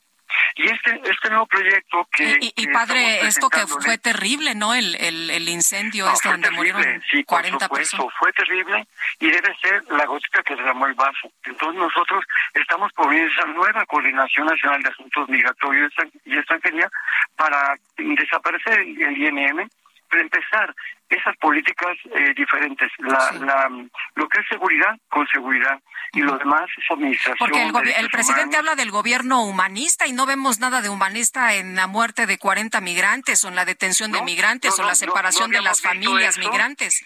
No habíamos visto eso, Lupita, porque eh, le digo, el Instituto Nacional de Migración y el tema migratorio había sido como un paréntesis que no correspondía a la 4T ni al pensamiento del, del presidente.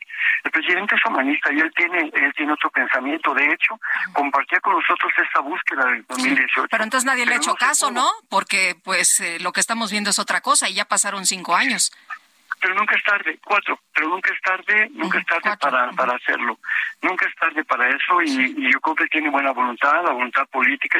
Y ahí estamos, la mayoría de los Padre, que ¿se reunieron esto, ayer? Ahí estamos. No, no, no, no. ¿No se reunieron Él- ayer? Él, él, él- él subió la, la fotografía Ah, del, del martes pasado. No, no, no, no nos reunimos. Pero sí posiblemente mañana pasado ya te- tenga yo una reunión con él, ahora sí, para ver los avances de, de este de esta propuesta de coordinación nacional y entonces sí vendrá una... Respecto a lo que usted decía, no, por supuesto que no no debemos esperar el cambio del Instituto Nacional de Migración al trabajo de la Fiscalía. La Fiscalía es otra cosa.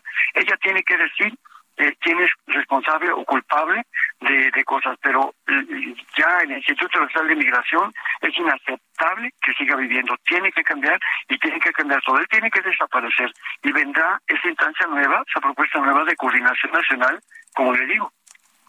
¿Cómo deben tratarse a los migrantes? ¿Cómo debe tratarse a los migrantes en nuestro país? ¿Debe darles libre acceso, padre? La situación es muy compleja porque estamos viendo que nos regresan 30 mil migrantes eh, cada, pues cada mes y más los que se suman de diferentes partes del mundo que vienen de la frontera, que, que, que cruzan por el sur y que atraviesan todo el territorio nacional. ¿Qué, qué, qué debe hacerse? No se les debe detener, no se les debe criminalizar, no se les debe eh, meter a, a- a- a cárceles del Instituto Nacional de Migración.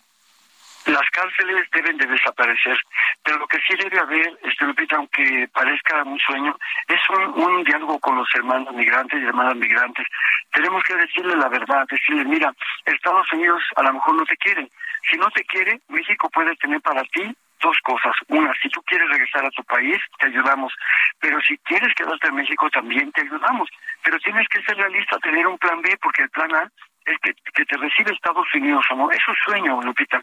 Y entonces, pero si ellos dicen que no, tenemos pensado desde que entran a Tapachula o el punto de, de, internación que sea, platicar con ellos y decirles la verdad, decir, mira, pasa esto, no es México, es Estados Unidos quien tiene el derecho de decirte que entras o no entras, pero si no entras, México sí te puede ofrecer estas dos cosas, la que tú gustes. Eh, padre, en estos encuentros que va a tener con el presidente eh, mañana o pasado, ¿qué, ¿qué, es lo que le va a plantear? ¿Qué, qué información lleva usted? Bueno, ya tenemos eh, avanzado eh, la propuesta de la coordinación nacional. Va conmigo el que va a ser el secretario ejecutivo de esta coordinación. Él ya lo conoce, se dio una sorpresa cuando, cuando yo le dije de qué se trataba es una persona, Lupita, inobjetable.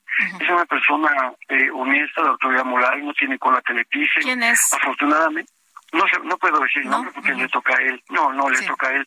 Pero es una persona muy querida que además este eh, es bien visto por la iglesia, es bien visto por las casas de migrantes, por la, academia, por todo el mundo. ya ustedes se darán cuenta de, de quién se trata, pero es una persona de verdad lo mejor que, pudimos haber escogido. Pues estaremos muy atentos, padre. Le aprecio mucho que, haya platicado con nosotros. Con mucho gusto, ¿eh? Hasta pronto. Hasta luego. Padre Alejandro Solalinde, director de albergues para migrantes hermanos en el camino. Nosotros tenemos que hacer una pausa y regresamos de inmediato.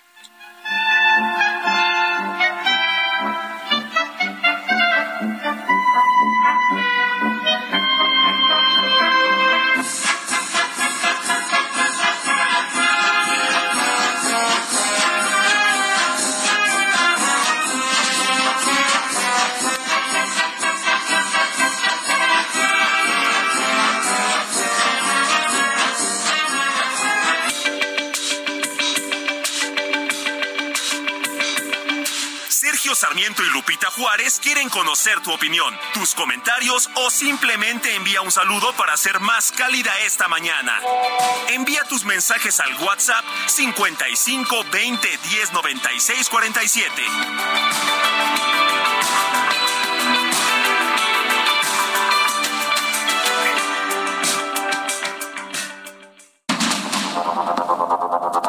Continuamos con Sergio Sarmiento y Lupita Juárez por el Heraldo Radio.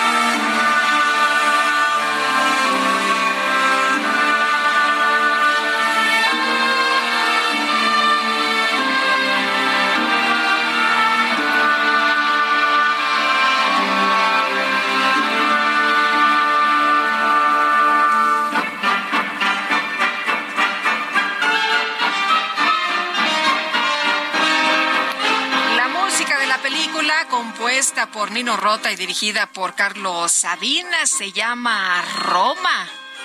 ¿La vio? Es una película de 1972, también conocida en español como Roma de Fellini, esta, de Fellini, esta película que se presentó en un eh, concurso, se presentó pues eh, en la edición de Festival del, de Cannes en ese mismo año. ¿Y qué tal la música?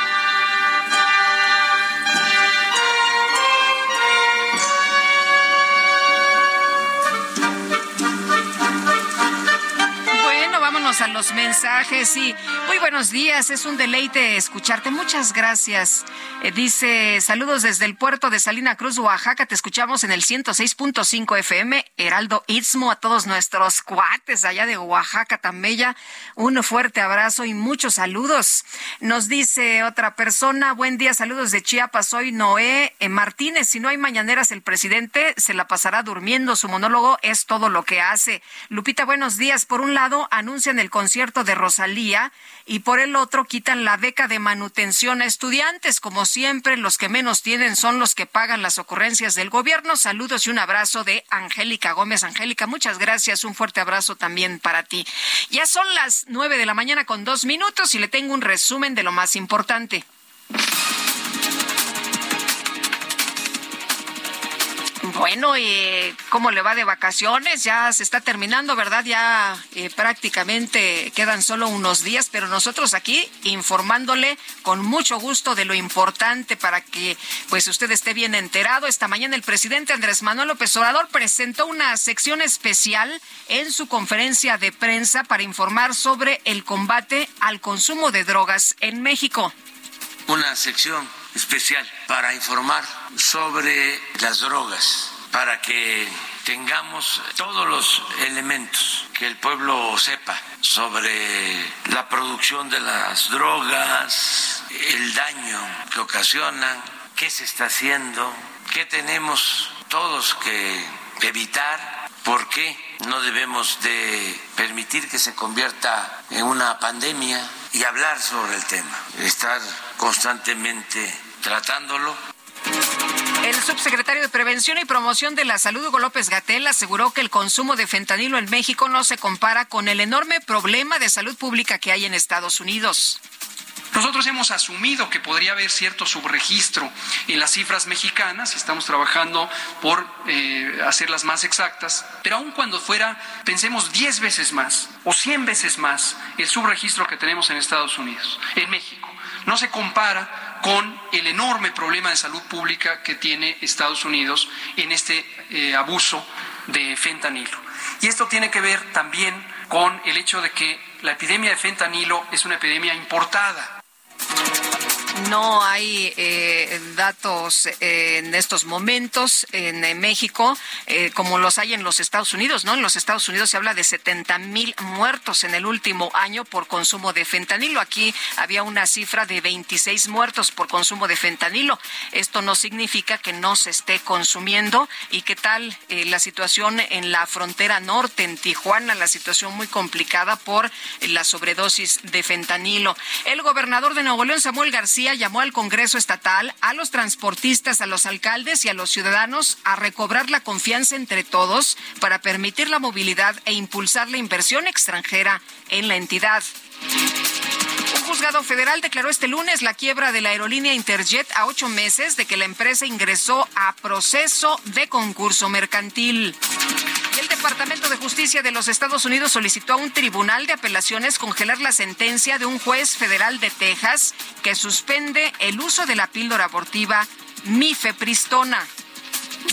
Pongo rosas sobre el Panamera. Pongo palmas sobre la Guantanamera. Llevo camarones la guantera. mi gente, luego a mi manera. El gobierno de la Ciudad de México confirmó que la cantante española Rosalía se va a presentar en el Zócalo Capitalino el próximo 28 de abril a las 8 de la noche. La jefa de gobierno Claudia Sheinbaum confirmó la noticia con un video en TikTok. Sin embargo, aún no se da a conocer si se le ofreció algún tipo de pago. Vivo rápido y no tengo Jefa, te hablan por teléfono. Le voy a hacer una oferta que no podrá rehusar. Rosalía. 28 de abril a las 8 de la noche, Motomami en el Zócalo Capitalino. Bueno, pues, ¿qué le parece? Y vámonos ahora con otra información, información importante de Karina García. Adelante, Karina. Hola, Karina. Bueno, les eh, quiero comentar que hoy en su cuenta de Twitter, Adán Augusto López, el secretario de Gobernación, escribió eh, esta mañana con el gobernador Enrique Alfaro, revisamos asuntos de interés para Jalisco. Con Enrique hemos mantenido un diálogo permanente, respetuoso e institucional. Como usted sabe, el gobernador de Jalisco es del Partido Movimiento Ciudadano y bueno, pues ahí están en la fotografía, se ven muy abrazados los dos, el secretario Adán y el gobernador Enrique Alfaro de Jalisco. Y ahora sí, Karina, te escuchamos. Así es, Lupita, en cuatro meses en Oaxaca han sido asesinadas 49 mujeres, cifra que ha posicionado al Estado como uno con mayor número de casos de feminicidios en el país y uno de los más peligrosos, de acuerdo a las colectivas feministas locales. Los primeros días de este mes de abril, los ciudadanos despertaron con una noticia que los consternó. En un hotel de la capital fue localizado el cuerpo sin vida de Laura, originaria de la Ciudad de México. La víctima arribó el 31 de marzo a la ciudad de Oaxaca de Juárez para hospedarse en el Hotel Marqués del Valle, ubicado a un costado de la Catedral Metropolitana. El 3 de abril fue descubierta sin vida con algunas lesiones. Autoridades ministeriales aseguraron que se trató de un feminicidio. Sin embargo, la Fiscalía General del Estado lo descartó y sostuvo que fue un suicidio. A la fecha no existen avances en las investigaciones. Sin embargo, el gobernador del estado, Salomón Jara Cruz, aseguró que la víctima habría ingerido raticida.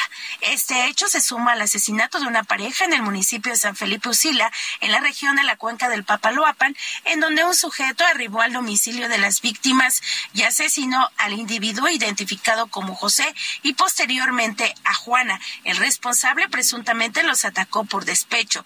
Aunque los exhortos para generar acciones para frenar la violencia contra las mujeres han sido constantes en el Congreso del Estado, las autoridades en materia de procuración de justicia poco han hecho. Y es que de acuerdo con los informes de Consorcio Oaxaca, han sido contabilizados 765 feminicidios del primero de diciembre del 2016 al 31 de marzo del 2023. A esta cifra se suman los dos recientes hechos registrados en este mes de abril, con lo que suman 767 asesinatos violentos contra las mujeres en Oaxaca, de los cuales 49 se han perpetrado durante la actual administración del gobernador Salomón Jara Cruz del primero de diciembre del 2022 a la fecha. En este sentido, algunas diputadas como Mariana Benítez y como Connie Rueda se han pronunciado en contra de esta violencia que ha perpetrado al Estado de Oaxaca y exigieron a las autoridades mayores acciones para frenar estos casos de feminicidio. Ese reporte es de Oaxaca. Gracias, Karina. Karina García.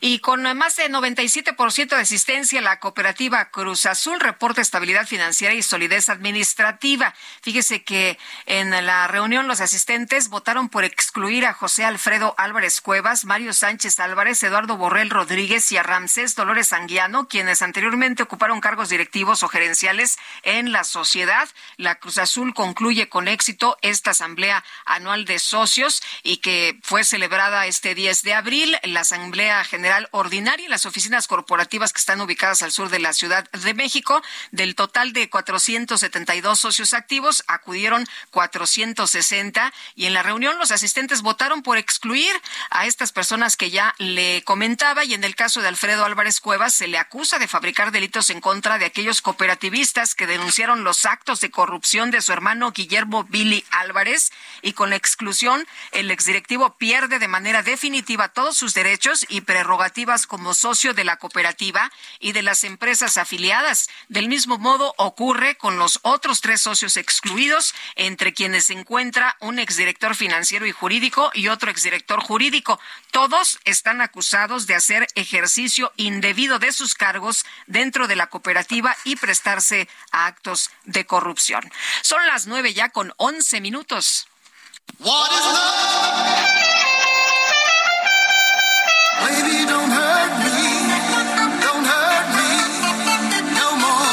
La micro deportiva.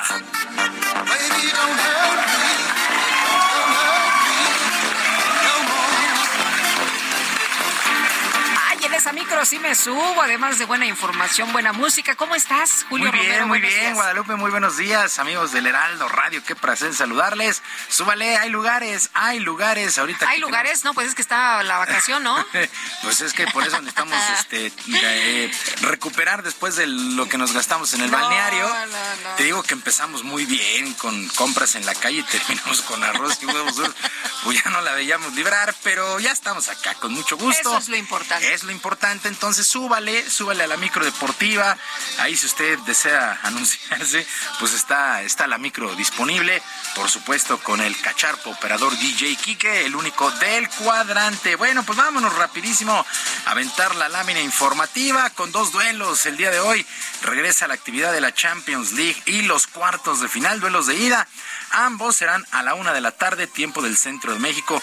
El Benfica estará enfrentando al Inter, mientras que el Manchester City jugará contra el Bayern. Sin lugar a dudas, este es el duelo que más llama la atención, el del Manchester City contra el conjunto del Bayern. Así es que cuartos de final de la Champions, el mejor fútbol a nivel de clubes. Mientras tanto, se cumplieron 35 años de uno de los goles más espectaculares, según varias encuestas a lo largo de estos años, sobre todo allá en España. Un 10 de abril de 1988, el mexicano Hugo Sánchez conectó una tijera para vencer el marco del equipo logroñés al minuto 9 de este partido. El propio delantero, el propio Hugo Sánchez, lo recordó con mucho cariño. Desde niño soñaba con meter un gol en un estadio precioso, en este caso fue el Santiago Bernabéu, vistiendo la camiseta del mejor equipo de todos los tiempos, que es el Real Madrid, y de la manera en como me lo había imaginado desde niño, ahí para hacerle honor a mi padre, en paz descanse, que le gustaba rematar de esa manera, que era goleador también. Y 35 años han pasado y Hugo sigue con su acento español. Bueno, sin lugar a dudas, el mejor futbolista que ha dado este país, Hugo Sánchez, ese gol contra el Logroñés, un 10 de abril, lo recordó en sus redes sociales el día de ayer. En otras cosas, sin perder el tiempo, Robert Dante Siboldi dirigió ya su primera práctica como nuevo técnico de los Tigres de la U de Nuevo León, luego de ser anunciado apenas la mañana de este lunes en sustitución de Marco Antonio El Chima Ruiz. Siboldi reconoció que no hay mucho tiempo en lo que resta de la actual campaña para buscar un lugar directo a la liguilla, pero confía en cada uno de sus jugadores para lograr el objetivo. Hay que trabajar, es la única forma, hay que entrenar, hay que prepararse, no tenemos tiempo, no tenemos el tiempo que quisiéramos para poder hacerlo en el campo, hay que apelar mucho a, la, las capacidades que hay, hay mucho talento en el equipo y ponernos de acuerdo, ponernos de acuerdo eh, en ciertas cosas, en, en, lo que entiendo yo como y lo que me gusta a mí como idea de juego y como lo que creo que este equipo tiene como talento lo puede desarrollar. Bueno, el debut de Siboldi será este jueves cuando reciban al Motagua de Honduras dentro de los cuartos de final de la Conca Champions. Por cierto, por cierto, con ventaja de 5 por 0, el día de hoy el León visita al Violet de Haití en el duelo de vuelta de los cuartos de final de este torneo, el de campeones y subcampeones de la CONCACAF, los Tigres de la U de Nuevo León, que pues están muy molestos porque el pasado fin de semana perdieron contra uno de los peores equipos del Torón y Mazatlán en casa, pues eso le costó el sitio, le costó la chamba a el Chima Ruiz y ahora llega Dante Siboldi. Y comenzó la semana previa al llamado clásico joven entre Cruz Azul y América que se estará disputando el próximo sábado a las 9 de la noche en la cancha del Estadio Azteca. Por lo pronto, en su tradicional conferencia de prensa de los lunes, el técnico celeste Ricardo del Tuca Ferretti calificó el duelo como importante y parejo, a pesar de los puntos de diferencia que hay en la tabla general en favor del conjunto de Cuapa. Estamos seguros de que si pregunta a Ortiz y esto va por el mismo camino.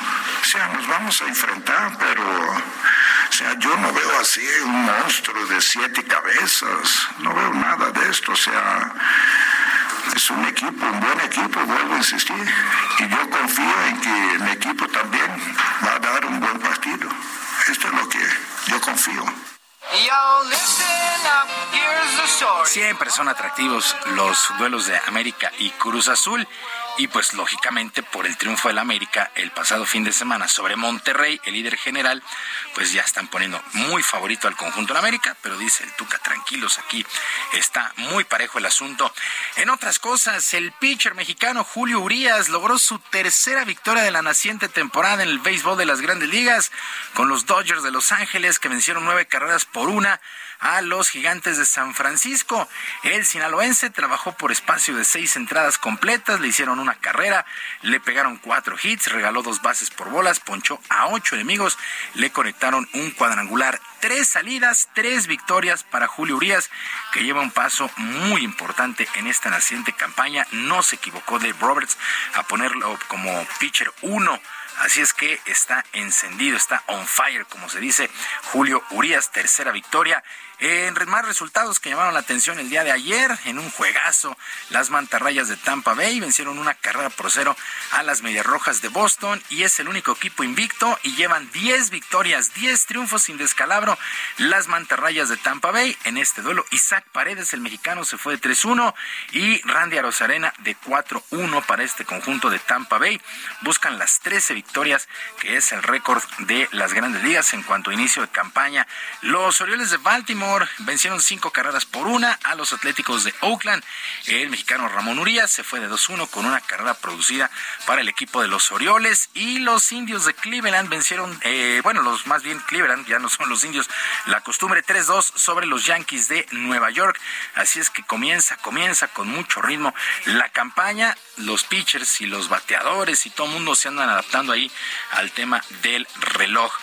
Y con tiempo de 2 minutos, 9 segundos y 60 centésimas, Miguel de Lara logró su boleto a los Juegos Olímpicos de París 2024 al dar la marca A que solicita la FINA.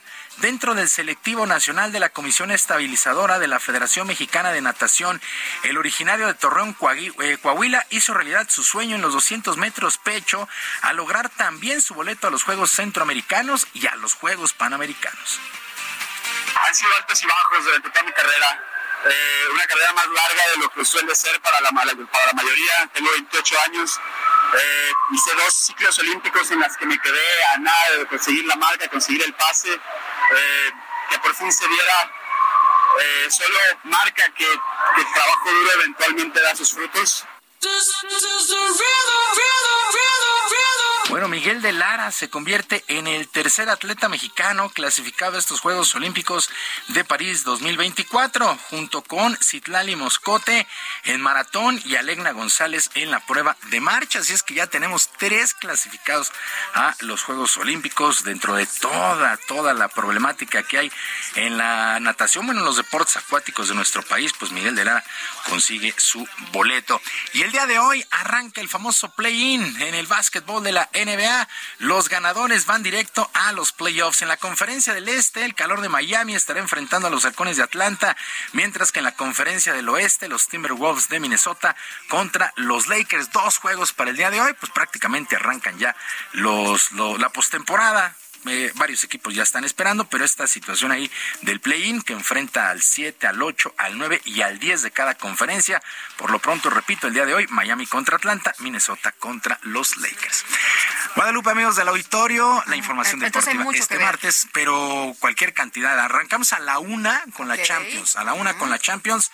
Eh, si usted ya regresó a trabajar, pues sales a comer, ¿no? El Manchester City contra el Bayern, el dueño que llama la atención, y vaya avisando que chance, chance y chance ya no regrese. Bueno, después de las, eh, eh, pues por ahí de las 3 de la tarde, habrá, si no me equivoco, par de duelos ya en el béisbol de las grandes ligas. Posteriormente la, la NBA, si usted quiere ver ahí a León, eh, pues también lo puede hacer. En fin, hay mucha, mucha actividad para ver el día de hoy. Me parece muy bien. Que sea un extraordinario martes para todos. Gracias, Julio Romero. Muy buenos días. Buenos días.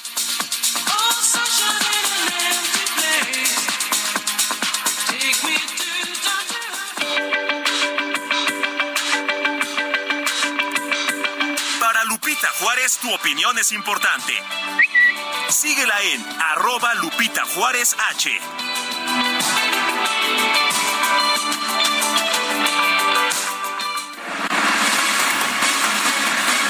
pues la jefa de gobierno de la Ciudad de México, Claudia Sheinbaum, aseguró con 2.650 millones de pesos adicionales que todas las estaciones del metro de la Ciudad de México podrán ser renovadas. Y Frida Valencia, nos tienes toda la información, cuéntanos.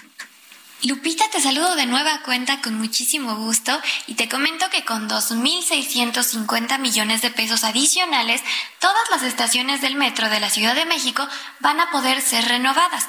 Esto según lo dicho por la jefa de gobierno capitalino, Claudia Sheinbaum Pardo. La mandataria señaló que este año se aumentaron mil millones de pesos al fideicomiso del metro, mientras que para el mejoramiento y rehabilitación, principalmente de los trenes, se destinaron 1.650 millones de pesos lo que va a ayudar a mejorar el servicio de transporte que los usuarios van a poder detectar en las estaciones, mientras que los trabajadores van a poder ver en los talleres. Por su parte, Guillermo Calderón, director general del Metro, detalló algunas de las mejoras que se han hecho hasta el momento, entre las que destacan las acciones de limpieza y pintura en 34 estaciones de las líneas 2, 3, 6, 8 y 12, aunque destacó que el proyecto contempla todas las estaciones del sistema.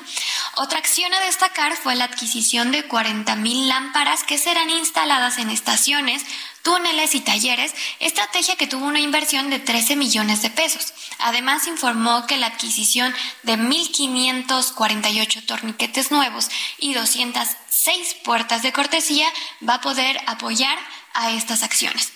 Además, también adelantó que para el próximo año ya no se van a utilizar los boletos del metro, ya que el pago con tarjeta de movilidad integrada va a ser la única manera de ingresar. En tanto, la mandataria capitalina también anunció que los elementos de la Guardia Nacional en el metro dejarán de operar en el día y a partir de ayer únicamente realizan sus tareas durante la noche.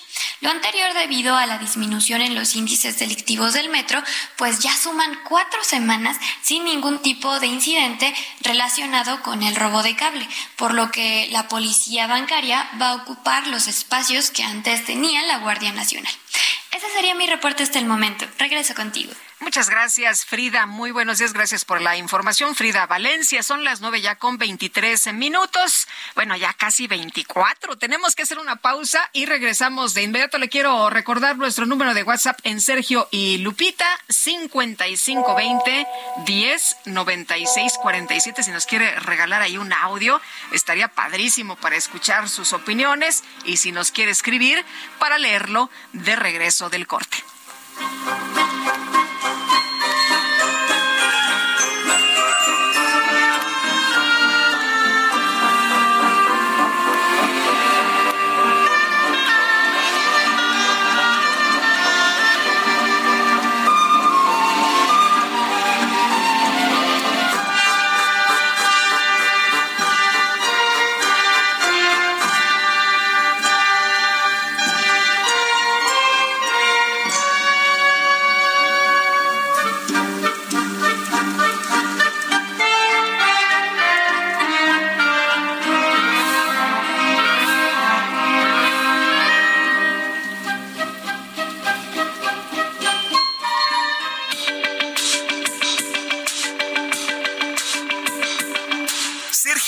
Y Lupita Juárez quieren conocer tu opinión, tus comentarios o simplemente envía un saludo para ser más cálida esta mañana. Envía tus mensajes al WhatsApp 55 20 10 96 47.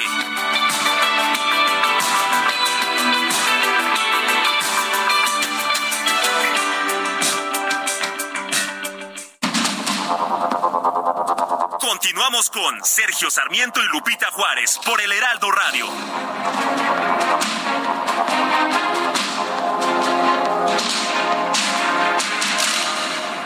Gastrolab, historia, recetas, materia prima y un sinfín de cosas que a todos nos interesan.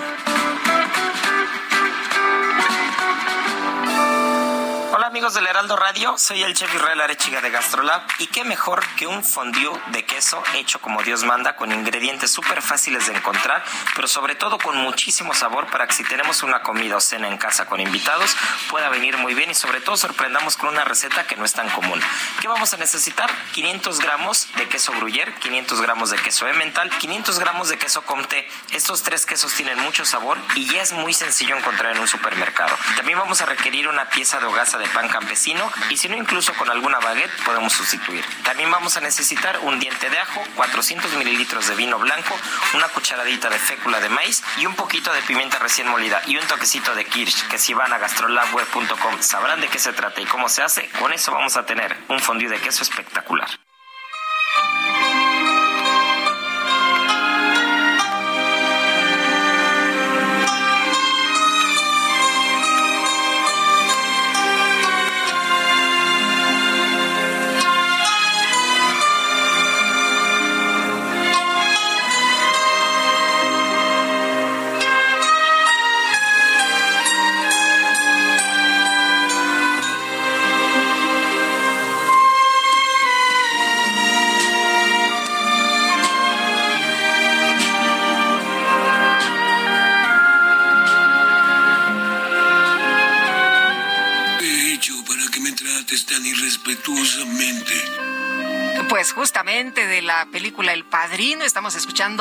La música de hoy en homenaje a Nino Rota que escribió la música, ¿no? De este tema de amor de El Padrino.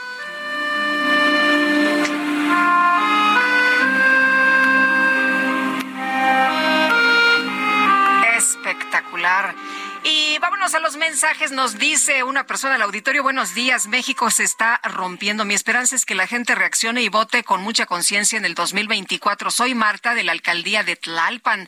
Ana Rodarte, hola Lupita, aquí en nuestro México, todos al zócalo, fiesta y más fiesta. Y los migrantes muertos, primero los pobres, ¿verdad? Como si un concierto llenara la panza. Qué pena de gobernantes. Buen día, Lupita, estoy oyendo al padre Solalinde, creo así se dice, y no puedo creer que comente que ya ha cambiado el sistema migratorio y que ya es diferente y se escude en Felipe Calderón. No cabe en este gobierno después de cuatro años y medio que diga que ya cambiaron la eh, política exterior con Estados Unidos solo en sus sueños. Que tengas bonito día, Lupita. Un abrazo. Soy Carmen Alba. A tus órdenes, doña Carmen. Muchas gracias por su mensaje esta mañana.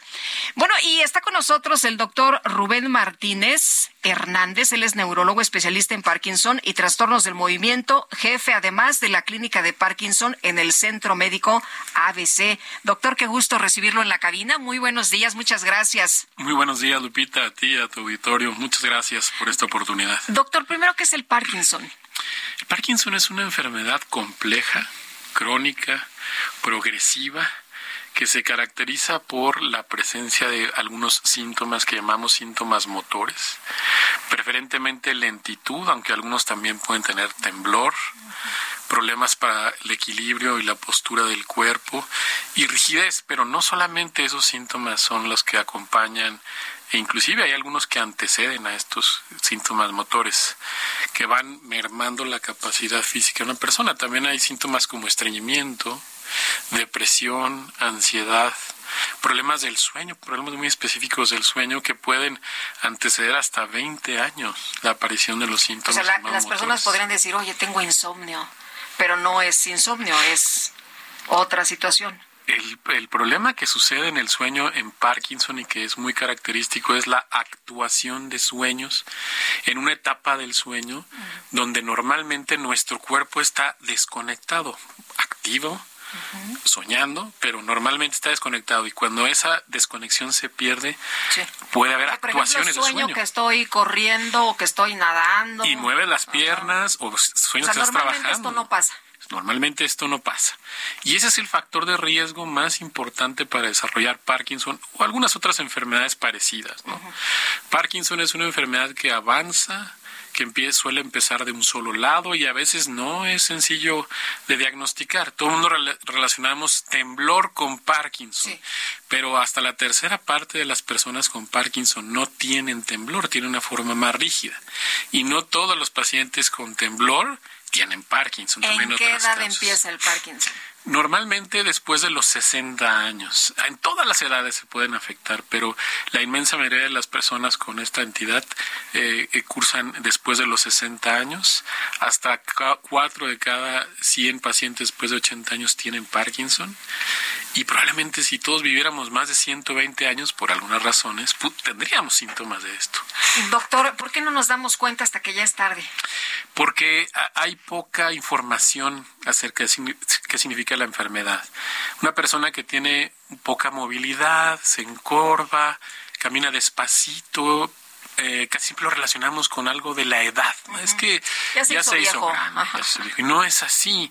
Es decir, sí, el envejecimiento lleva un, deterioro en nuestra velocidad de movernos, pero la verdad es que eh, cuando esto pasa rápidamente no es algo normal. Y bueno, obviamente, si hay temblor, eso avisa más fácilmente, pero en realidad eh, está infradiagnosticado. Doctor, el eh, Parkinson es progresivo, va avanzando. ¿Qué, órganos eh, va deteriorando? Eh, mucha gente le tiene miedo a las personas con Parkinson. yo, yo vi a alguna ocasión una persona que traía una camiseta que decía, no me tengas miedo, tengo Parkinson. Eso es muy cierto. Y también cabe mencionar que hoy, 11 de abril, estamos conmemorando el Día Internacional del Parkinson y es un día para concientizar este tipo de cosas. No, la enfermedad de Parkinson no, no lleva a, a un deterioro siempre como lo pensamos, ¿no?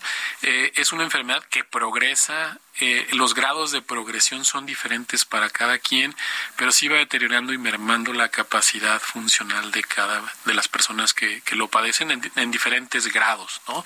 No es una enfermedad exclusiva del cerebro, es una enfermedad que también afecta nuestro intestino, que también afecta nuestro olfato y eh, la piel, y esto va llevando una serie de, alteraciones que van mermando la calidad de vida de los pacientes. Pero a diferencia de otras enfermedades, tiene tratamiento. ¿Sí se trata el Parkinson? Es una enfermedad que se relaciona sobre todo con una disminución de ciertos transmisores, de ciertas, digamos, hormonas cerebrales. Dopamina.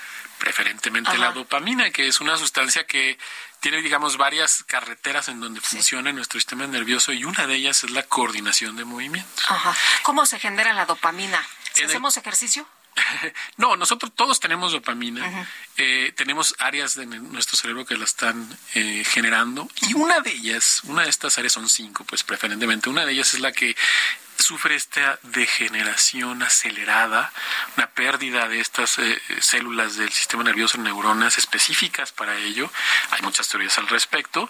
Y eh, eh, este deterioro hace que haya menos dopamina y un circuito, un circuito complejo electroquímico que depende de la dopamina, se afecta y entonces se generan esta serie de síntomas. Pero no es exclusivamente la dopamina, hay otras también transmisores cerebrales que explican los síntomas de depresión que en otras etapas pueden explicar problemas en la memoria o problemas que llamamos más bien cognitivos en lo general. Doctor, si alguien eh, eh, tiene algunos de estos síntomas y se está preguntando ahorita, bueno, y, y si voy al doctor y me atiendo y me, me da estos medicamentos, ¿se me detiene el Parkinson? No se detiene, pero sí mejora la sintomatología y eso es importante porque nosotros los que nos dedicamos a esta enfermedad en el Centro Médico a veces tenemos una clínica de Parkinson y trastornos del movimiento, eh, lo que hacemos es sustituir estos eh, químicos cerebrales y hay una mejoría que depende de cada individuo y en qué etapa puede ser sustancial y mantener la calidad de vida. Eso es lo que tratamos de hacer.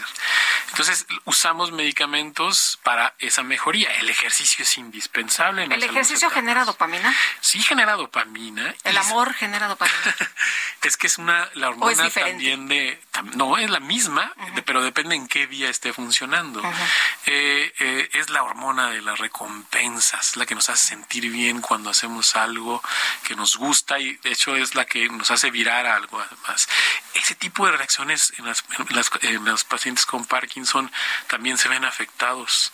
Esta parte de la voluntad, entonces eh, pueden perder esa, esa iniciativa, esa, eh, digamos, eh, ganas por hacer las cosas. ¿Qué, tipo de exámenes se realizan para que ustedes digan, a ver, este cuadro es Parkinson?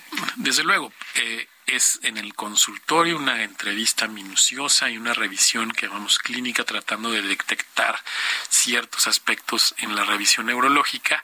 Y también eh, nos apoyamos de estudios, la resonancia magnética que puede ayudar a discernir o diferenciar de otras de otras problemáticas. No es que con eso la diagnostiquemos.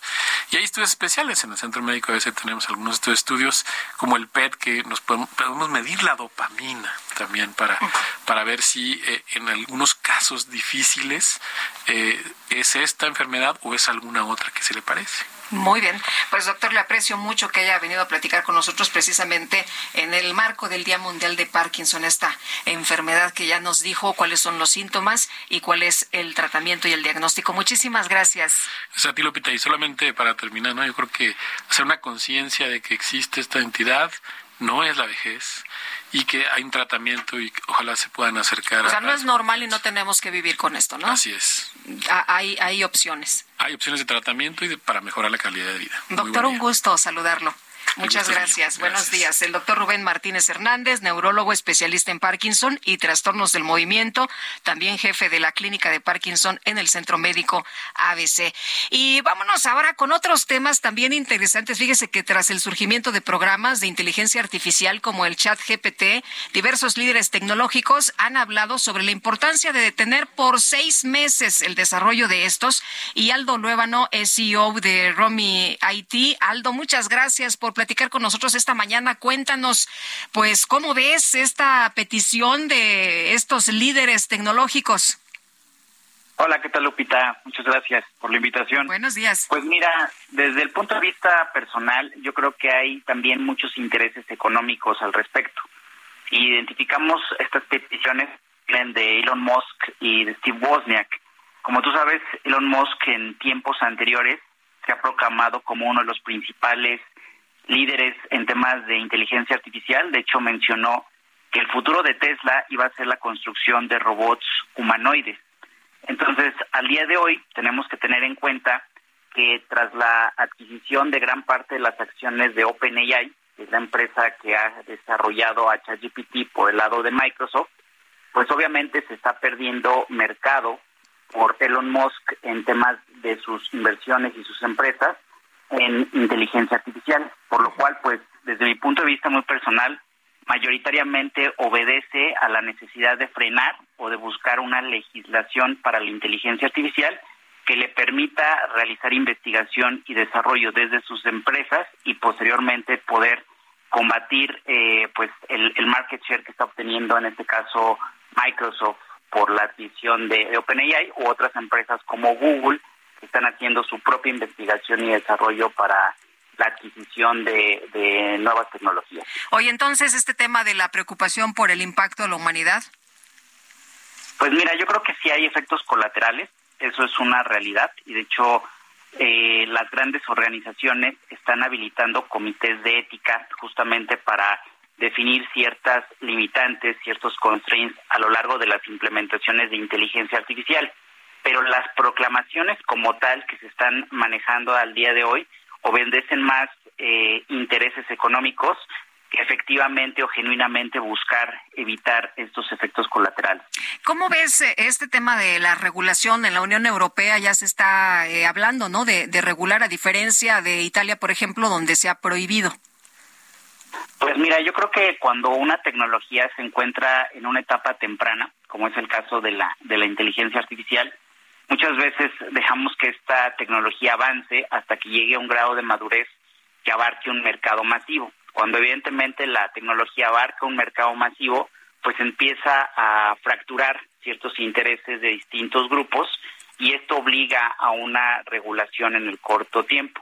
Al día de hoy la inteligencia artificial se encuentra en estos primeros escalones de madurez, estamos en una etapa temprana con la adopción de distintas aplicaciones pero evidentemente va a llegar el momento en el cual sea necesaria una regulación homogénea, sobre todo en materia de inteligencia artificial de carácter no supervisado. Hay que recordar que la inteligencia artificial puede implementarse en distintas vías y una de ellas es el aprendizaje no supervisado, que bueno, pues sí, efectivamente al, tomar datos disponibles en Internet puede llegar a generar ciertos comportamientos de dicha inteligencia artificial que no son en pro del crecimiento de la sociedad. ¿Qué debemos estar haciendo en México? ¿Qué deberíamos estar haciendo en México? Mira, yo creo que los líderes en México y en América Latina debemos de concientizarnos de que la inteligencia artificial es una gran herramienta para habilitar la transformación en las organizaciones, pero en cada una de las implementaciones que hacemos debemos de vigilar por combatir los efectos colaterales que se ejecutan. Desde nuestra óptica, nosotros, por ejemplo, hemos creado una fundación de Humanize Bot para que todos los proyectos que devengamos en Rumi IT de inteligencia artificial que llegan a generar estos efectos colaterales también protejan a los grupos vulnerables. Va a depender un poco de la estrategia de cada empresa que desarrolle. ¿Grupos vulnerables como quiénes? ¿A quiénes se refieren? Pues pueden ser eh, trabajadores que realizan actividades sumamente repetitivas. Sí, que son los primeros que va a desplazar la inteligencia artificial, ¿no? Correcto. Y cuando se realiza una implementación de inteligencia artificial, pues en algunos escenarios o para algunas empresas, pues va a haber algún tipo de, despido, porque ya la tecnología está, vamos a decirlo, supliendo esa ejecución de proceso, ¿no? Oye, ¿y como quiénes, eh, eh, eh, como en quiénes estaría pensando? Bueno, pues eh, depende, ¿no? Pero, por ejemplo, al día de hoy en América Latina se ha hecho mucha implementación de lo que son automatizaciones de call center por medio de voice bots, que básicamente son eh, agentes inteligentes conversacionales por medio del teléfono. Entonces, al día de hoy tú puedes interactuar con servicios de un banco, de una Afore, por ejemplo, directamente hablando con inteligencia artificial sin que necesariamente tenga que haber un agente humano atendiendo las peticiones de servicio del lado del call center. Entonces, este sería un ejemplo donde llega a haber un, nivel de automatización y bueno, pues es también una llamada de atención a los profesionistas, a, a los trabajadores de las organizaciones, para que busquemos utilizar la inteligencia artificial como una herramienta, más allá de verla como un detractor que pueda suplir nuestra labor en nuestro trabajo. Muy bien, pues Aldo, muchas gracias por platicar con nosotros esta mañana. Gracias, Lupita. Oye, qué bueno que estamos platicando en persona, ¿no? Eh, eh, que no son eh, robots que están platicando. Muy bien, muchas gracias. Buenos días. Hasta luego. Hasta luego. 9 con 48 minutos. Vámonos con Mónica Reyes. Así es, Sergio Lupita, qué linda mañana, ¿cómo están? Amigos del Heraldo Radio, esta es la temporada perfecta para salir de vacaciones con tu pareja familia o los amigos. Y lo mejor es que con un crédito personal Citibanamex puedes hacerlo realidad. Si ya recibiste una invitación, aprovechala y solicita tu crédito en minutos desde la app Citibanamex Móvil, Bancanet o en una sucursal. Además, por promoción, no pagas comisión por apertura. Elige el plazo que más te convenga con tasa de interés anual fija preferencial. No esperes más y emprende tu vuelo. Requisitos y CATE citibanamex.com. Regreso con ustedes, Sergio Lupita, gracias. Gracias, Mónica Reyes, muy buenos días y ya son las nueve con cuarenta y nueve minutos. El presidente Andrés Manuel López Obrador señaló que la operación del gobierno federal para comprar 13 plantas de generación eléctrica de la empresa Iberdrola podría cerrarse en 45 días. En el trámite que se está llevando a cabo, que calculamos 45 días más para cerrar la operación. Quiero agradecer a los directores de esta empresa porque entendieron de que nosotros no íbamos a permitir la quiebra de una empresa pública. Bueno, ¿cómo no iban a entender? No, subieron las acciones de Iberdrola y con eso le digo mucho. Bueno, por otro lado, el presidente confirmó que su gobierno trabaja junto con el padre Solalinde en el análisis de las alternativas para mejorar la situación de la política migratoria en nuestro país hablando con el padre Solalinde y viendo qué debemos hacer para garantizar los derechos humanos, para que no se repitan estos lamentables hechos, estas tragedias. Hay un riesgo constante porque se atraviesa nuestro país por muchos migrantes que van hacia Estados Unidos. Volvemos con lo mismo, la importancia de lo preventivo, atender las causas. El exdirector de la Agencia de Investigación Criminal, Tomás Herón, concedió una entrevista a un medio israelí en la que relata el encuentro que tuvo en febrero del 2022 con el subsecretario de Derechos Humanos, Alejandro Encinas. El Fondo Monetario Internacional elevó a 1.8% su estimación de crecimiento del Producto Interno Bruto de México para 2023, lo cual representa una mejora de 0.1% respecto a la proyección del pasado mes de enero. Y más de 80 parlamentarios australianos y británicos pidieron al fiscal general de los Estados Unidos, Merrick Garland, poner fin al proceso de extradición en contra del fundador de Wikileaks, Julian Assange. Las autoridades del Reino Unido y la Unión Europea confirmaron la adopción formal de su nuevo acuerdo sobre las disposiciones post-Brexit en Irlanda del Norte. A mí me gusta estar en Facebook, WhatsApp, Instagram, Snapchat. Bueno, en el Palacio de Buckingham eh, se anunció que con motivo de la coronación del rey Carlos III, que se va a llevar a cabo el próximo 6 de mayo, en la abadía de Westminster se va a lanzar un emoji especial para acompañar todas las publicaciones en redes sociales relacionadas con esta ceremonia.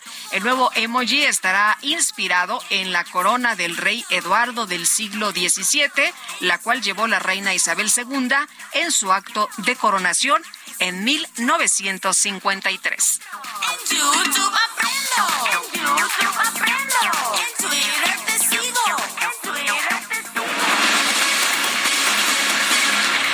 presidente de los Estados Unidos, Joe Biden, firmó un proyecto de ley que finaliza la emergencia de COVID-19 en el país. De acuerdo con medios locales, Biden tenía planeado que esto ocurriera en mayo, pero el Congreso lo presionó para acelerar esta decisión. La medida para poner fin a las declaraciones de emergencia nacional y de salud pública reestructurará formalmente la respuesta federal a la pandemia, con lo cual se le daría al virus un trato de amenaza endémica a la salud pública que puede ser manejada a través de las autoridades normales de las agencias. La declaratoria de emergencia fue emitida en marzo del 2020 por el entonces presidente Donald Trump. Y vámonos rápidamente con información de Javier Ruiz. Javier, ¿qué más tenemos? Hola Lupita, ¿qué tal? Excelente mañana. Tendremos ahora la circulación del Zócalo de la ciudad, principalmente sobre la avenida 20 de noviembre. Han llegado pues ya esta marcha del Sindicato Mexicano de Electricistas y de la NUE. Realizan un meeting, colocaron ya un templete y es por ello que tenemos cerrado la avenida 20 de noviembre. Hay que tomar como alternativa el eje central Lázaro Cárdenas para quien desee llegar hacia los ejes 1 y 2 norte. El paseo de la reforma la avenida Juárez y la avenida Hidalgo ya para esta hora han sido reabiertos en su totalidad y en general el avance es constante. De momento, Lupita, es el reporte que tenemos. Muy bien, muchas gracias, Javier. Muy buenos días. Hasta luego, buenos días. Hasta luego, muy buenos días. Y nosotros ya nos vamos, ¿verdad? En nombre de todo el equipo agradezco el favor de su atención. Le deseo que tenga un extraordinario martes. Nosotros eh, seguimos, por supuesto, aquí transmitiendo en vivo, en directo y a todo color para que nos sintonicen mañana en punto de las 7. Los esperamos a todos y que la pasen muy bien.